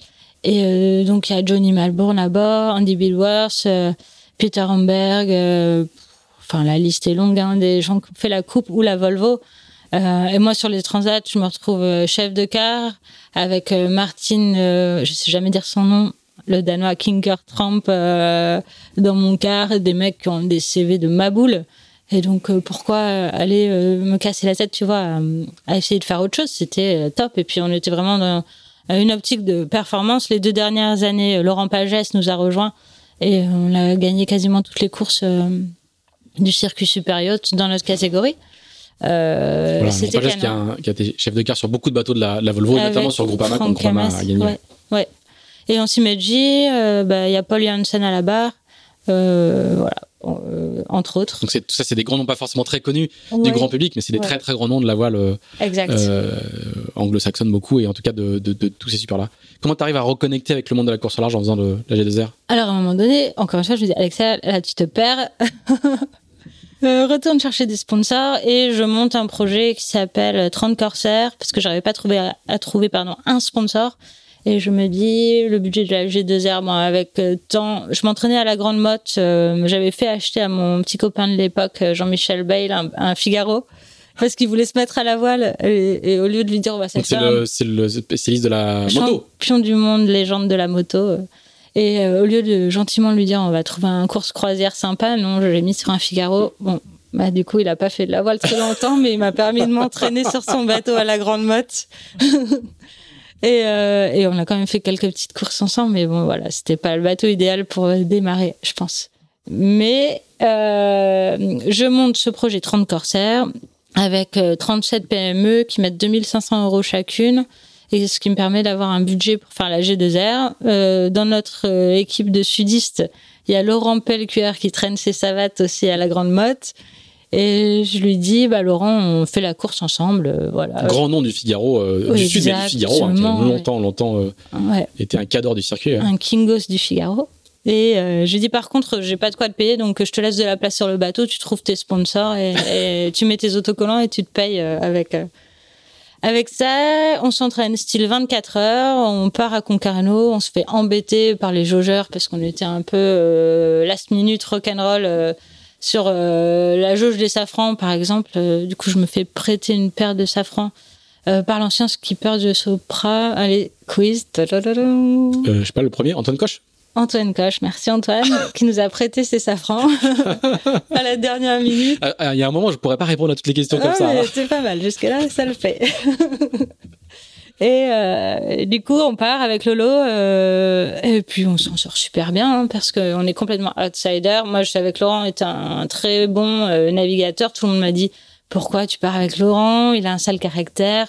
Lolo, tu le sais, hein, je révèle rien là. As un sale caractère pour de vrai. Et, mais c'est un amour en fait. Euh, voilà, c'est un mec génial. puis on arrive troisième, on double Bilou 24 heures avant. Euh, Euh, l'arrivée à Saint-Barth, euh, donc c'est le jour de l'arrivée, c'est le jour de son anniversaire. Désolé, Bilou, et on passe la ligne d'arrivée 200 mètres devant lui et il courait avec Martin le Pape euh, sur cette édition. Donc c'était la première grande course. Ouais. Et l'année suivante, podium. pardon. Et donc podium. Podium devant nous, Paul Meillat, euh, Gwenolé, Gainé, Gainé, Yann Richaume qui courait, je sais plus avec qui il était. Et du Bollinge, quoi. Euh, du Bollinge, mais pour moi, c'était normal, en fait. je, non, mais je suis pas, tu vois, je suis pas une frimeuse, mais on a super bien navigué, on a été euh, très lucide, euh, on a été très lucide sur tout le parcours, on a pris une option sud de ma boule, et, et c'est passé, ça me paraissait très logique, en fait. À partir de Madère, je savais qu'on allait, qu'on allait être bon. Mais là, j'en suis à ma combienième de transatlantique. J'en ai déjà fait un paquet, si tu veux. Donc, c'est là où je me permets de dire que je savais que ça allait passer. mais, mais du coup, euh, cette, euh, ce, ce podium change un petit peu euh, la perception que tu peux avoir de, de, de ton niveau ou de tes ambitions ou, ou comme tu dis, c'est normal et donc du coup. Euh, bah, en fait, j'aimerais trop intégrer un centre d'entraînement et pouvoir. Dans, justement, dans le monde de la voile, c'est en tout cas pour le, le, monde de la voile le breton, on va dire, euh, c'est pas l'autre. Quand tu vas aller chercher des sponsors, quand tu vas aller justement frapper à la porte des centres d'entraînement, un podium sur la G2R, c'est pas, c'est pas rien. Ouais, mais ça passe inaperçu, je pense, à l'époque. Et euh, j'ai euh, trop envie d'intégrer un centre d'entraînement, mais mes 30 corsaires, si tu veux, c'était. Euh, ça dépendait beaucoup aussi pardon, de la manière dont tu l'animes, mais ça prend énormément de temps. Et quand tu es skipper, bah, je pense que tu as vraiment besoin d'un project manager qui est 100% du temps euh, euh, là pour animer ce réseau d'entrepreneurs, parce que autrement, tu en perds en cours de route. Alors, comme c'est un système quand même assez vertueux aussi. Tu perds un ou deux sponsors, comme c'est des contributions à 2500 euros, ça fait pas trop mal parce que tu peux en engager d'autres dans l'aventure. Mais il faut aller, voilà, euh, continuer à chercher d'autres partenaires et je n'y arrive pas. On fait quand même euh, le Tour de France à la voile et je finis dernière, la première fois de ma vie, en 2015. Et pourtant, j'ai des bons navigateurs euh, avec moi. Il y a Nico Haynes, enfin des, des, mecs super hein, qui sont maintenant sur les circuits des, des multis à droite et à gauche. Euh, mais on avait juste, c'était la première année du Diam 24, on n'avait pas suffisamment préparé notre bateau euh, que j'avais loué à Loïc Feke et euh, on était face à des teams qui avaient quand même des moyens. Tu vois, tu avais tous les mecs de Limoca. Il y avait Groupama, Spinrift. Exactement, et vous avez vraiment les moyens de, de, de bien préparer les bateaux et, de s'entraîner. Nous, on l'a pas fait. Mais c'était marrant parce que tu voyais, c'était le début du Diamond 4, tous les vieux là qui se mettaient à la barre des Diamond 4 et maintenant euh, il y en a pas un qui a survécu parce que c'est pas du tout euh, ça, ça, ça, se fait pas comme ça d'apprendre à barrer un petit multi qui qui va vite. Non, il n'y a plus que des jeunes issus de la filière multicoque. C'est ça. ça enchaîne comment derrière? Derrière euh, 2016, je crois que j'ai rien fait, je ne sais plus. Euh... Moi j'ai vice championne d'Europe de Simeji. Ah oui, pardon. Bah, je cours toujours avec Sojana et en Simeji, ouais. Mais je veux dire, j'ai rien fait en course au large dans ma quête du Vendée Globe. 2017, alors là, euh, n'importe quoi. C'est toujours, c'est toujours en, arrière-fond, quoi. Cette quête toujours, de Vendée Globe. C'est toujours. Euh, mais chaque année, chaque édition, je me dis, je vais y être. Et chaque édition, euh, bah, je trouve pas les sous, j'y arrive pas. Mais je lâche pas. Et 2017, je fais la solitaire du Figaro. Encore une fois, bisu, mais encore une fois, avec peu de moyens. C'est vraiment difficile, en fait quand je vois le niveau de préparation et hum, de compétences que qu'on met en œuvre en équipage euh, sur Sojana ou sur le Simeji et que je me retrouve à chaque fois avec des petits budgets à galérer euh, quand je veux, tu vois, arriver à naviguer en solitaire, c'est difficile, mais je lâche pas le morceau. Je fais la solitaire. Un, un, écart en fait entre ta vie euh, d'équipage dans des projets hyper pro avec des moyens et ta vie en solitaire où ça bricole à chaque fois. Quoi. Ouais, c'est ça. Et euh, du coup. Euh, mais, mais, du coup, quel, quel, euh, comment, comment se passe cette première solitaire euh, Mais je m'entraîne aussi avec l'équipage de Pink Lady euh, en Diam 24 et je m'entraîne en Figaro, les deux à la Grande Motte. et ça, c'est canon parce que je navigue avec. Hein. Quand on parle de la Grande Motte, c'est le centre ouais, d'entraînement méditerranéen. Centre d'entraînement méditerranéen avec Franck Cito qui nous entraîne en Diam 24. Je navigue avec Sophie de Turquet, mais ça, c'est canon de naviguer avec des, des personnes qui ont fait les jeux et qui ont une méthodologie hyper intéressante. Et je fais la solitaire, je me prends des grosses bâches. Il y a que à la dernière étape où, où je m'amuse. Euh, juste le temps, voilà, tu vois, de. Finalement, c'est tout le temps d'entraînement que je n'ai pas eu. Euh, C'était mes trois premières étapes et la quatrième étape, euh, je, je m'amuse enfin et je sors la tête du bateau et, et je peux m'exprimer. Et une semaine après ou deux semaines après, c'est le départ de, du tour. Euh, Et j'étais. Ça enchaîne. j'étais crevée, j'étais plus au poids parce qu'il y avait un poids minimum d'équipage. Du coup, je passe une semaine chez ma tante à Paris qui me fait manger comme un goré. Donc j'arrive sur le tour crevée et fat. Et on fait le tour avec Pink Lady, mais c'était, c'était, c'était quand même une bonne expérience. je crois qu'à la fin, je finis par leur faire les naves et, je reste à terre et je fais les naves et la tactique. C'était trop, trop, cramé, quoi. Ouais, j'étais trop cramé. Il y a, y a peu de gens qui font cette d'enchaînement quand même. Ouais. Quand on voit le temps, le, temps de récupération. Et, je me souviens très bien, Camille, euh, euh, elle baise à la, au centre d'entraînement méditerranéen. Je dis, t'es sûr, hein, t'es sûr, tu vas y arriver, euh, ça va le faire. Je ouais, t'inquiète pas, comme d'hab, grosse confiance. mais c'était très, très dur. Et 2018, j'ai dit allez bon, allez, Alex. Ah, juste un truc, le, je, je, genre, je l'ai lu dans l'un des, des, multiples papiers que j'ai lu euh, hier soir pour préparer le, cette interview.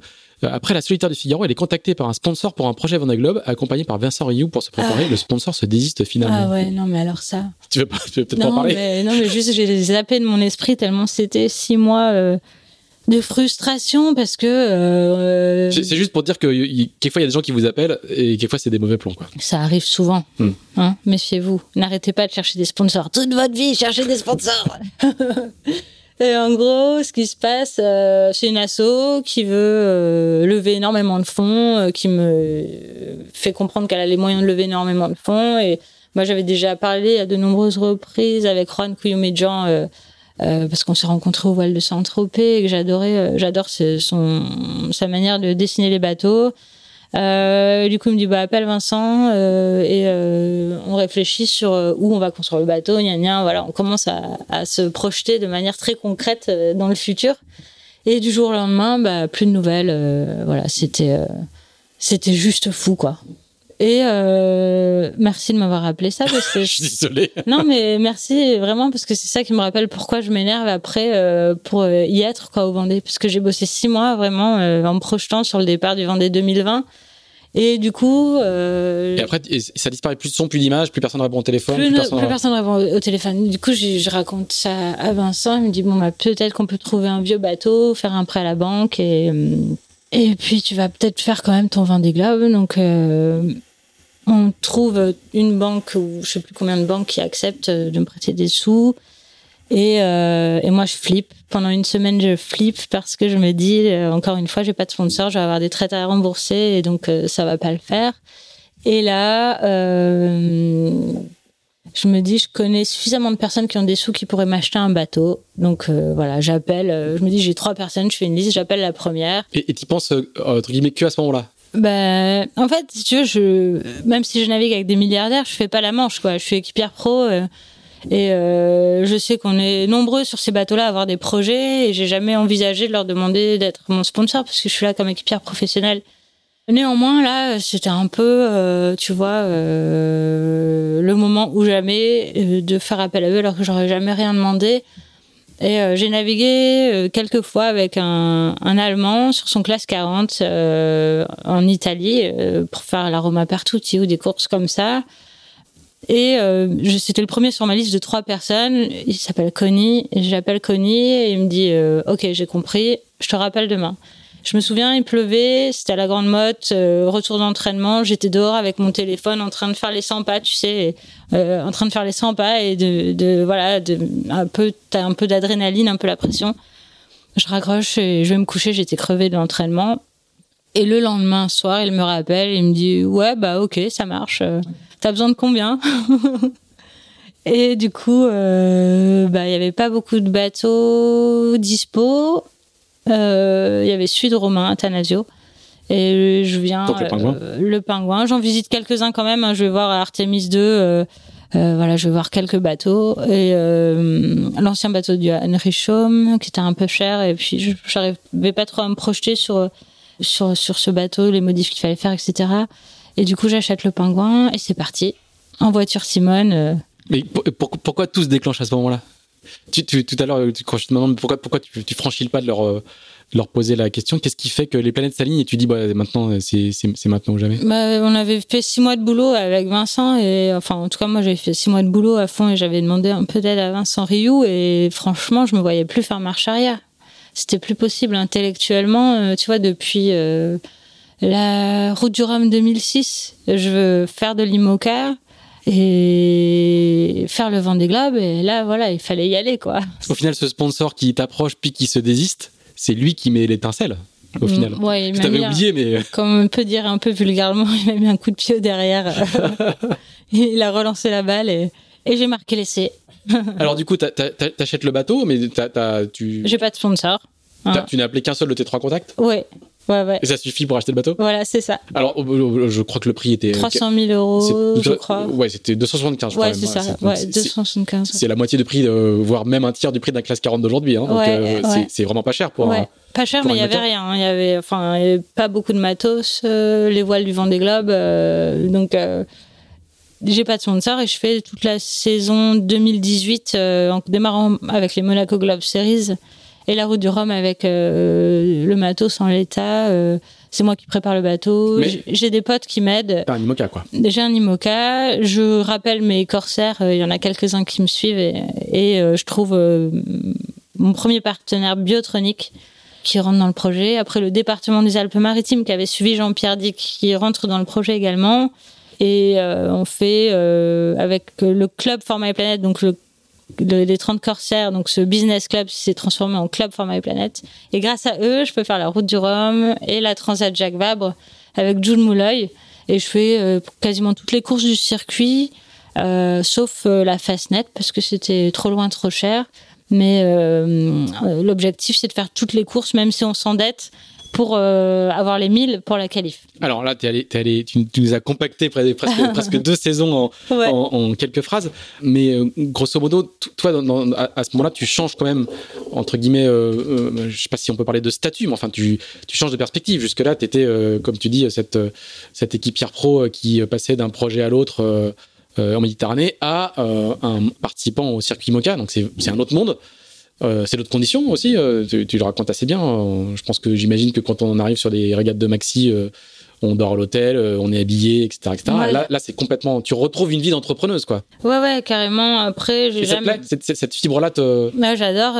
En fait, moi, j'ai créé ma première société en 2009, euh, une SARL à Monaco, pour gérer mes budgets de fonctionnement et faire un peu d'activité d'événementiel autour de mes projets sportifs. L'association Loi d'Île 900 en intérêt général format et planète la même année et je crée une nouvelle société en France pour être armateur de mon bateau parce que à Monaco il fallait que je passe au commerce. Enfin bref c'était pas possible d'acheter euh, un bateau avec ma société monégasque. Donc je me retrouve chef d'entreprise de deux sociétés présidente d'une asso Euh, et maintenant je suis présidente de deux assos. Mais euh, c'est le seul moyen dans la vie pour avancer quand on t'offre pas des opportunités c'est de te faire ta place et de prendre les opportunités il y a que en étant entrepreneur que tu peux y arriver finalement donc euh, c'est hyper intéressant, t'apprends énormément de choses, même si c'est dur, je suis autodidacte. Mais comme tu le disais tout à l'heure, j'ai pas peur d'appeler les gens et de me faire aider, de demander conseil. Et, et quand j'y arrive pas, ou ou je vois, si tu veux, la limite de mes compétences, bah, j'embarque des gens ponctuellement ou moyen ou long terme à mes côtés. Quoi. Et c'est comme ça que ça avance. Alors, com- comment se met en œuvre la, la recherche de sponsors? Parce qu'en en suivant un peu euh, tout ce que tu écrivais, toute la manière dont, dont tu communiquais, on voyait bien que c'était une quête, presque euh, quête au sens euh, conquête, hein, Ouais. pas au sens quête religieuse. Ouais, ouais. Euh, on voyait bien que c'était une, une, une, une- une conquête presque sans fin, quoi. C'était, tu courais toujours après, après les budgets. C'était, vraiment, on- ça s'est fait dans la douleur, quoi. Ouais, Est-ce que, est-ce que je, je- que je dis ça, mais peut-être que je me trompe, mais euh, Bah, ça peut, vu de l'extérieur, ça peut paraître être très fastidieux, mais moi, je le vis plutôt comme euh, plusieurs euh, niveaux de réussite parce que, euh, comme je disais, j'ai appris beaucoup de choses. Et je suis pas issue d'un centre d'entraînement où tu as un directeur de pôle qui te dit Ah bah tiens, il y a telle société qui m'a appelé parce que t'es breton et que t'as pignon sur eux et, Hmm, je- et tu vois, et qu'on te ça, file un, ça s'est peut-être passé une ou deux fois comme ça, mais euh, un sponsor. pas très très souvent, quand même. Ouais, moi c'était plutôt du style mon sponsor appelle le Paul euh, en Bretagne et on lui dit non mais Alexia euh, elle, elle en fait qu'à sa tête, elle fait que ce qu'elle veut et du coup je me fais détruire donc euh, bref ça, ça m'est arrivé une fois j'étais deg et euh, les sponsors oui bah il faut aller les démarcher euh, sauf TSE qui arrive euh, en 2020 en mois d'août alors que j'avais raccroché les gants euh, pour le mois d'août je m'étais dit euh, il va rien se passer, va faire du vélo. J'étais partie de Toulon, mon bateau était à Toulon pour rentrer à la maison à Antibes, donc faire euh, je sais plus combien, 180 km à vélo pour me changer les idées. Et là, à l'époque, euh, une fille qui travaillait avec nous m'appelle, elle me dit euh, TSE m'a appelé parce qu'il y avait son numéro sur le dossier de partenariat et ils veulent être ton sponsor pour pour le prochain Vendée. Pas de problème. Bon, On va s'organiser. Ouais, bah là c'était juste fou quoi, parce qu'on avait une quille à payer. Et pour- pourquoi, pourquoi ils te, ils te choisissent toi? Ils ont euh, le, un des PDG était euh, devant Voilier Voilier et il y avait un article qui faisait un peu l'état des lieux des, des skippers qui n'avaient pas encore de sponsor. Euh, C'est Olivier qui avait fait ce- cet article. Et du coup, euh, il m'appelle et dit bon bah nous on est à Sophie Antipolis, toi t'es à Biot, euh, on adore la voile, euh, on va t'aider. Voilà. Donc la, la leçon numéro un, c'est qu'il faut toujours faire savoir qu'on cherche des sponsors. C'est vraiment une règle d'or. C'est hein. vrai. Le nombre de marins qui trouvent, Mais parce que dans une interview, ils ont dit qu'ils cherchaient. Mais c'est clair, mais il faut raconter les gens, raconter les amis, raconter vos rêves, vos envies euh, et vos besoins, parce que personne euh, est médium et va lire euh, dans, dans vos- votre esprit. Bref, on trouve TSE et là, branle-bas de combat, on monte le bateau chez Mich à mer agitée pour faire le chantier. Alors on raconte parce que du coup, la quille était plus euh, à la jauge IMOCA. Vous l'avez entendu c'est- Tu, tu veux raconter un petit peu, tu veux expliquer. Donc il faut que tu trouves une quille et une quille, ça coûte 150 000 balles. Voilà, c'est ça. Et le ça. bateau, il vaut, on rappelle, 275. 275. Et il fera plus jamais le Vendée Globe parce qu'il a été déclassé. Voilà. Voilà. Alors, Et alors, euh, quille thermosoudée euh, qui, est, radiographiée euh, chaque année, expertisée, tout ce que tu veux, et qui est encore valide et, et costaud, sauf que la jauge IMOCA a changé et les quilles thermosoudées, donc c'est une méthode de construction de- des quilles, euh, il faut que l'acier soit monobloc.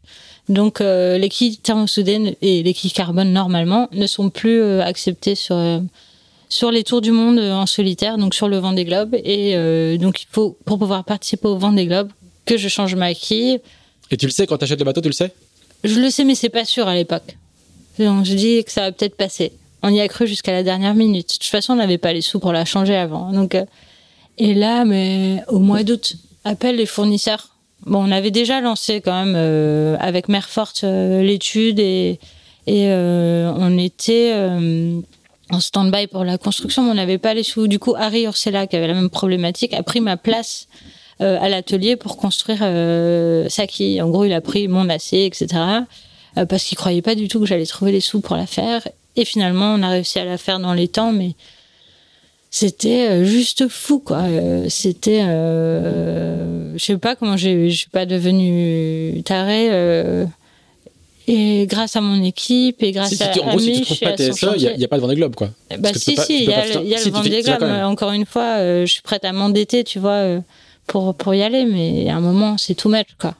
Et heureusement, euh, voilà, heureusement, ça s'est passé comme ça. Et heureusement, on a pu changer quelques ficelles, acheter une voile. Je suis partie avec sept voiles au lieu de huit. La septième, c'est Alvar Marbir qui me l'a prêtée en me disant, Alex, pas sûre là, mais vas-y, prends-la si, si c'était la mule, tu vois, le petit Genac qu'on utilise dans le Grand Sud. Sud. Bah, elle a fait 10 heures, elle a explosé, quoi. Donc j'ai fait tout le Grand Sud sous J3, J2, euh, bref, c'est pas grave. Mais euh, on l'a fait, tu vois. Alors, je, je reviens juste sur, euh, sur la, la- la recherche de partenaires qui, Oui. qui rythme ta, tes, tes deux saisons d'IMOCA. C'est quelque chose qui te plaît quand même? Ah oui, moi je prends ça comme un jeu.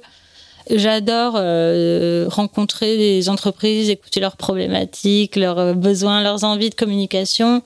Et je trouve que le jeu est encore plus sympa après le Vendée. Je dis pas ça parce que j'ai terminé le Vendée, mais je trouve qu'on a vraiment donné une autre dimension à la course au large euh, sur ce dernier Vendée alors que tout le monde était confiné. Et euh, ça a vraiment donné un fil conducteur dans la vie de gens qui n'avaient jamais entendu parler de voile. Ils ont vécu une aventure à nos côtés et les sociétés aussi euh, ont vécu une formidable aventure. Et là, je le ressens quand j'appelle euh, des chefs d'entreprise pour, euh, pour mon prochain projet.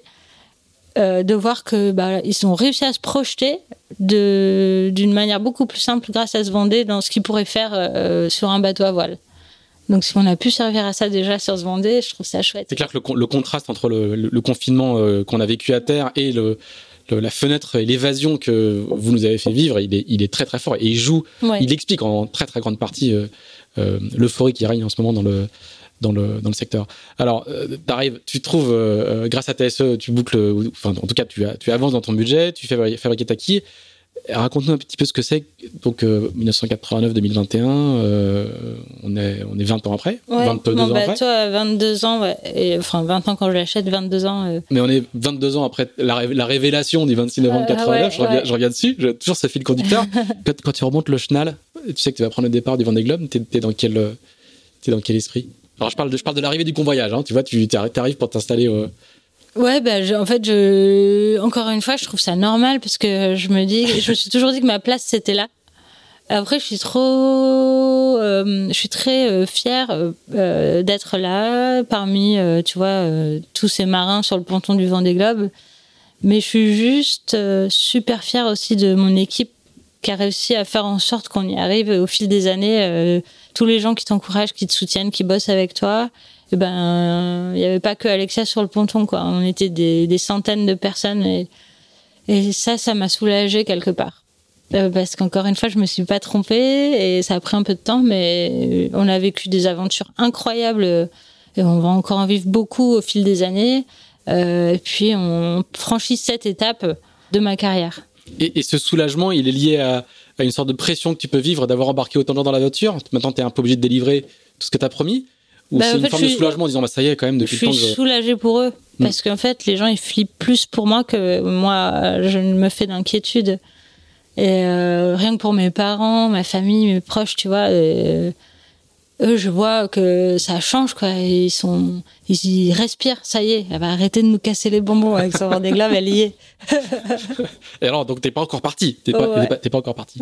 Et alors, ce départ, euh, on s'en souvient, qui est, qui est, quand même très, très particulier, où il n'y a pas de foule. Mm. Par contre, c'est filmé. Moi, je suis dans une chambre d'hôtel à Paris, euh, euh, parce que je vais commenter sur une chaîne de télé après le, le, départ. Et donc, je regarde, ça n'est que à midi. Et du coup, je regarde quand même la descente du ponton. Et, et je me dis, mais c'est incroyable, parce que même avec personne, juste ce petit dispositif tout simple, bien filmé, euh, il y a une émotion à, à casser la baraque. En tout cas, moi, dans ma chambre d'hôtel tout seul, j'étais super ému.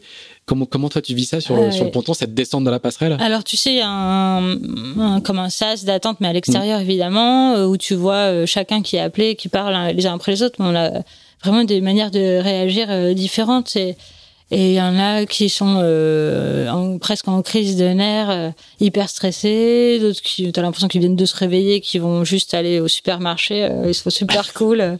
Et, chacun a sa manière de réagir. Et, donc j'arrive en haut de la passerelle et là il y a Stéphanie qui organise le Vendée Globe depuis le premier, je pense. Stéphanie Ruchot. Ruchot. Et là je vois Stéphanie en pleurs. Je fais mais mince, où est-ce qu'il m'envoie? Tu sais. Et là je commence à réaliser le truc, je vois dans ses yeux que ça, risque d'être terrible. Et je fais OK. Et là, je vise mon bateau. D'ailleurs, je crois que je suis passée à côté de mon bateau parce qu'à un moment, j'ai eu un, comme un blanc. Je regarde euh, mes amis, mes proches, euh, mes préparateurs et je me dis, oh, concentre-toi sur ton bateau, sur ton départ. Et je suis super concentrée. Mon équipe me met de belle manière sur la ligne de départ. Alan Oura, je sais pas pourquoi, on a failli démater. On est passé, je pense, les masses sont passées à 2 mètres il me fait un coup de lof euh, sur la ligne de départ. Je fais non mais tranquille Alan, c'est bon, on a le temps de jouer quoi. et euh, voilà, une fois ce stress passé, je me retourne et je vois les zodiacs euh, qui deviennent de plus en plus petits.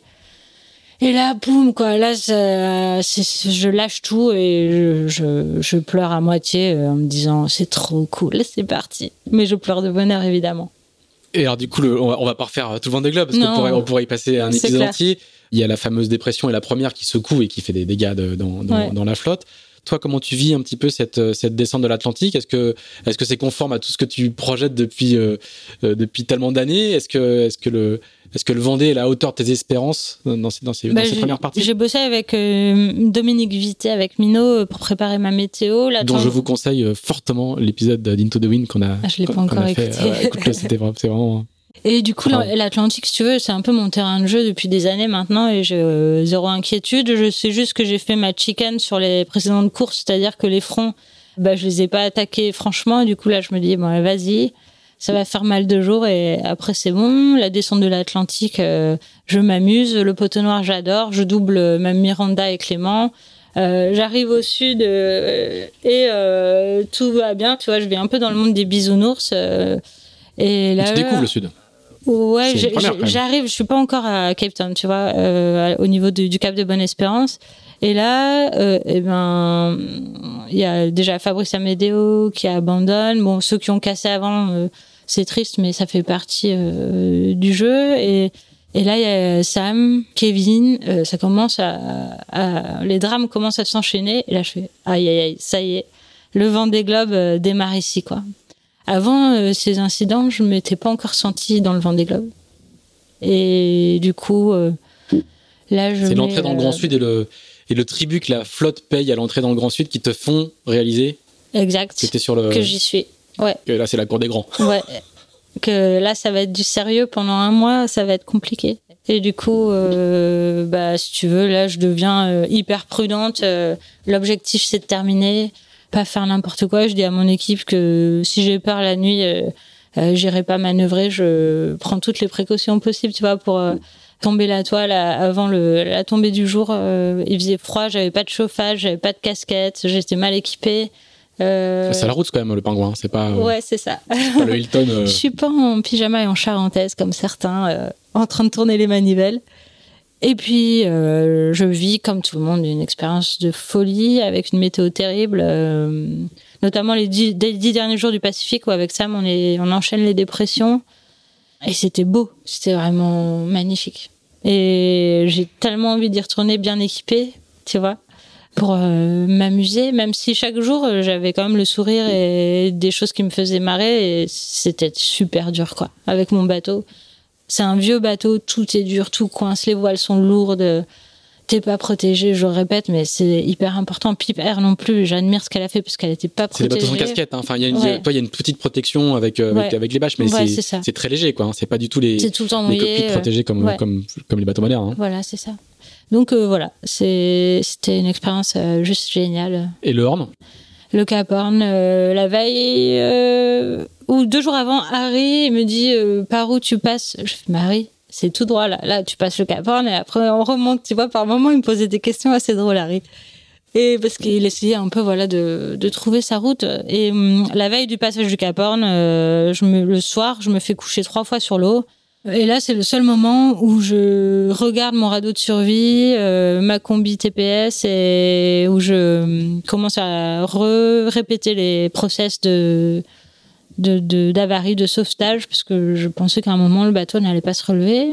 Et finalement euh, le jour se lève je me retourne je vois à ma gauche la cordillère des Andes euh, éclairée par un rayon de soleil donc les sommets enneigés. Au loin je vois le Cap Horn je vous passe les détails de réparation d'hydrogénérateurs de Bastac de Ma et compagnie mais j'avais vraiment vécu des trucs super durs euh, comme beaucoup d'ailleurs et hum, et j'avais, j'ai eu la chance de voir le Cap Horn, quoi. Et derrière, euh, c'est la Patagonie, la Terre de Feu. Et franchement, j'ai tellement envie d'y retourner euh, en, en, en, touriste.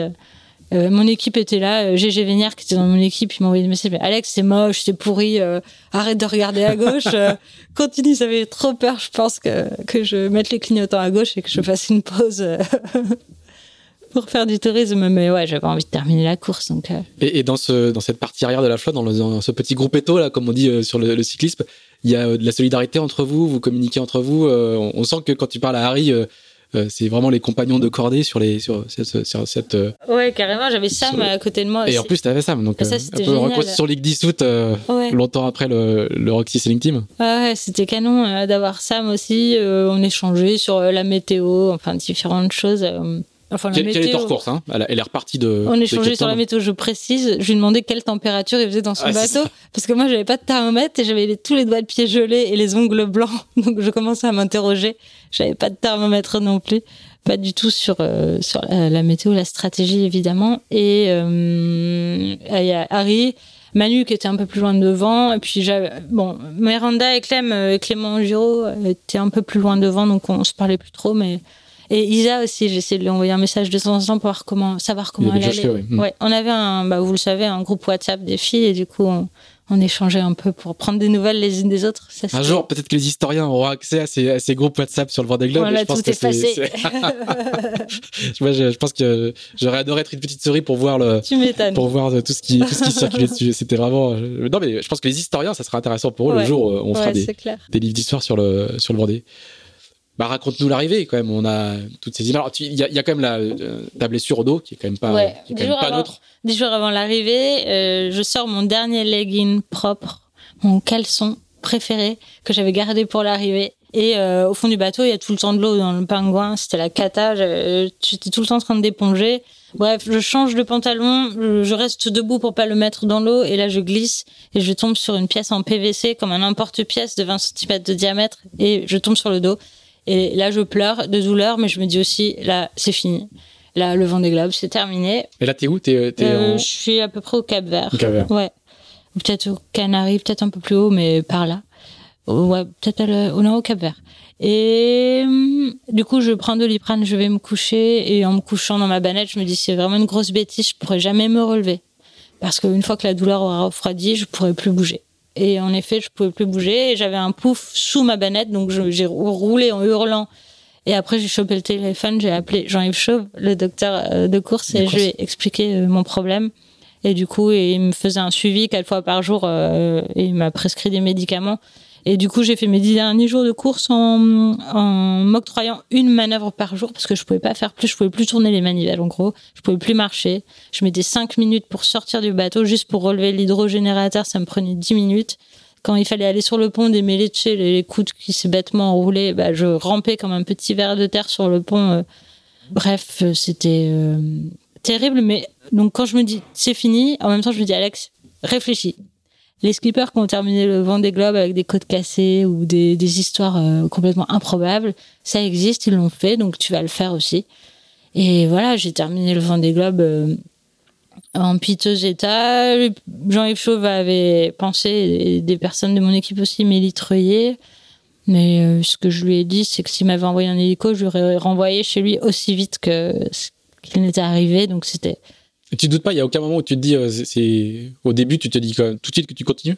Ouais, je sais que je continue. Je pense que si j'avais été à terre, on m'aurait euh, juste mis au lit pendant deux mois et j'aurais pas eu le droit de bouger. J'avais une fracture de l'apophyse transversale, donc c'est la tige qui part de la colonne vertébrale pour tenir la côte et voilà, c'était euh, c'était hyper dur. Et le jour de l'arrivée, je devais arriver à 14 h pour des raisons médiatiques et de, de retransmission télé. Et en fait, euh, la veille, je dis à mon équipe, je vais pas y arriver. J'ai une bonne vitesse, je vais passer la ligne à 8 heures et vous prenez le bateau. Et, et voilà, je, je veux passer la ligne d'arrivée, j'en peux plus, quoi.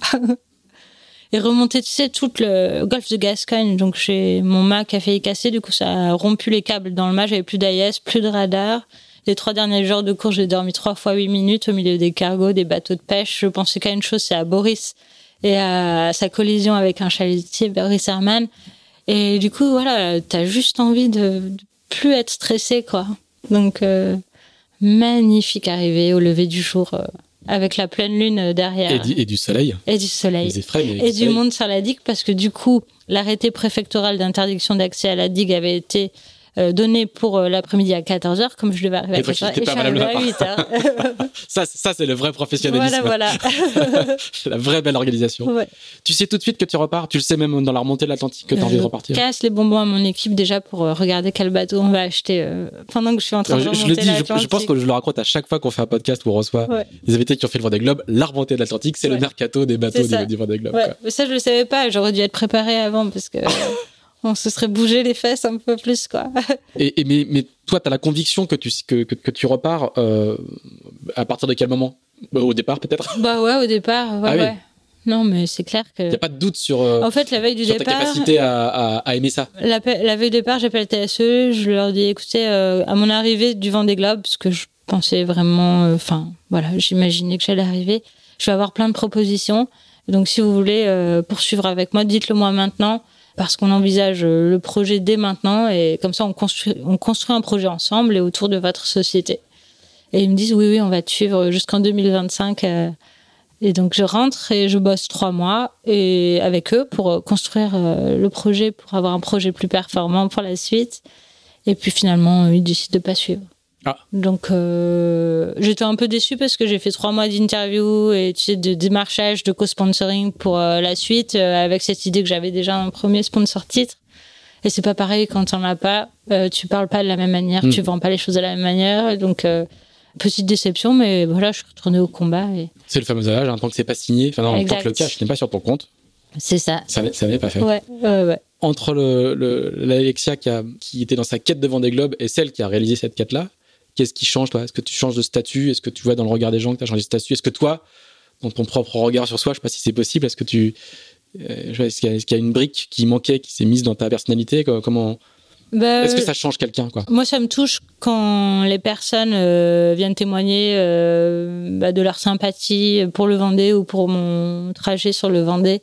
Et je trouve ça super sympa euh, d'avoir entraîné autant de monde dans l'aventure, d'avoir pu partager euh, cette aventure avec autant de monde et notamment les enfants. Je trouve ça absolument fantastique. Quand tu, moi j'ai pu visiter le bateau à 2000 enfants en Antibes, j'ai visité 15 euh, écoles et euh, les enfants, notamment les petites filles, m'ont témoigné de ce que ça avait pu déclencher chez elles comme euh, prise de conscience de, du champ des possibles pour leur avenir, qu'on leur lègue pas seulement une planète pourrie, mais aussi plein de rêves et de challenges à réaliser et ça, c'est chouette. Après, perso, j'ai gagné évidemment en confiance et, euh, et je me dis encore plus qu'avant que tout est possible. Donc, euh, plan, le plan, il est, il est en route pour euh, le Vendée Globe 2024 et pour la suite aussi, parce que euh, moi, j'ai toujours voulu faire le Jules Verne en ultime et, enfin, ça s'appelait pas ultime à l'époque et euh, en équipage féminin. Donc, voilà, on cherche des partenaires sur du moyen long terme pour les dix prochaines années pour, pour réaliser ces projets. Et alors, est-ce que c'est la même quête qu'on a évoquée plusieurs fois depuis le début euh, Ou est-ce que c'est une nouvelle quête? C'est une nouvelle quête. Parce que euh, cette, ce que je dis, cette, pièce du puzzle, maintenant, elle est. Euh, ouais, ouais, ouais. du temps à la trouver, mais elle est. ce puzzle est fini. J'ai gagné en maturité, évidemment, et puis je comprends mieux aussi comment échanger avec les partenaires que je démarche. Je comprends mieux ce qu'ils peuvent rechercher dans un partenariat voile. Euh, la manière d'activer euh, aussi ces, partenariats et les idées qu'on peut développer euh, autour d'un partenariat. Et j'ai l'impression que les sociétés, c'est pas une impression, c'est une réalité, ont besoin de sens et d'authenticité. Et avec Format et Planète, on a vraiment la légitimité d'offrir des projets autour de la science et de l'éducation, autour des projets voiles. Tu vois, c'est maintenant le décideur d'une société, c'est pas que la directrice marketing ou le PDG, c'est le directeur des RSE. Euh, qui a un énorme rôle à jouer euh, dans les budgets euh, des sociétés. Donc, le, de, voir ces grosses industries ou ces grandes sociétés changer un peu de profil, je trouve ça sympa. Et alors moi, je parlais de, il y a cette quête-là de sponsor, mais il y a aussi ta quête personnelle. C'est la petite fille qui, du coup, le, 26 novembre 89 dit, je garde ce truc secret, mais je ferai un jour le Vendée Globe.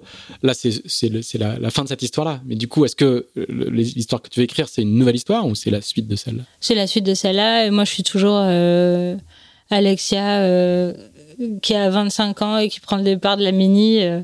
Euh, et, et, voilà, complètement, euh, parfois inconsciente. Et c'est bien un peu, un peu d'inconscience parce que tu, tu, enlèves des limites et des freins à ce que tu peux faire.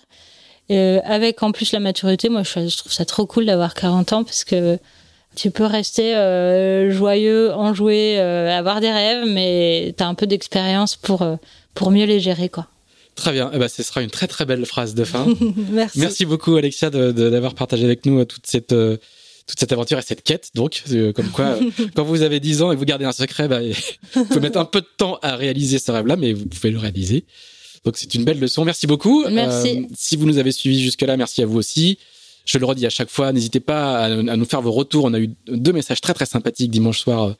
Euh, alors du coup, on est euh, on est le 14 septembre. Je pourrais vous dévoiler, mais à la suite du podcast de, de Philippe Presti, on a vraiment eu des, des super podcasts de gens qui nous, qui nous expliquent qui courent sur les plages de San Francisco. Il se reconnaîtra en écoutant les podcasts d'Into the Wind. Donc ça fait très très plaisir. Dites-nous aussi quand c'est pas bien, n'hésitez pas. Et puis du coup, mettez 5 étoiles sur euh, euh, Apple Podcast, j'ai oublié le, le, ça fait longtemps que j'ai pas enregistré, j'ai oublié les phrases de la fin. Voilà, n'hésitez pas à nous dire si c'est bien ou si c'est pas bien. Et voilà. Oui, Alexia. 14 septembre, joyeux anniversaire, maman, 70 ans, je t'aime. voilà, ça sort pas le 14 septembre, mais au moins, euh, j'espère qu'elle écoute Into the Wind et, euh, et qu'elle elle, elle aura ton, ton joyeux anniversaire euh, en décalage, mais qu'elle le recevra. Merci Alexia, à bientôt. Merci.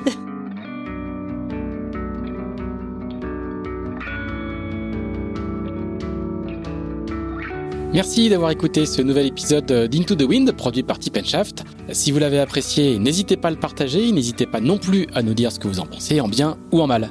On se retrouve dans 15 jours pour un nouvel Into the Wind. À bientôt!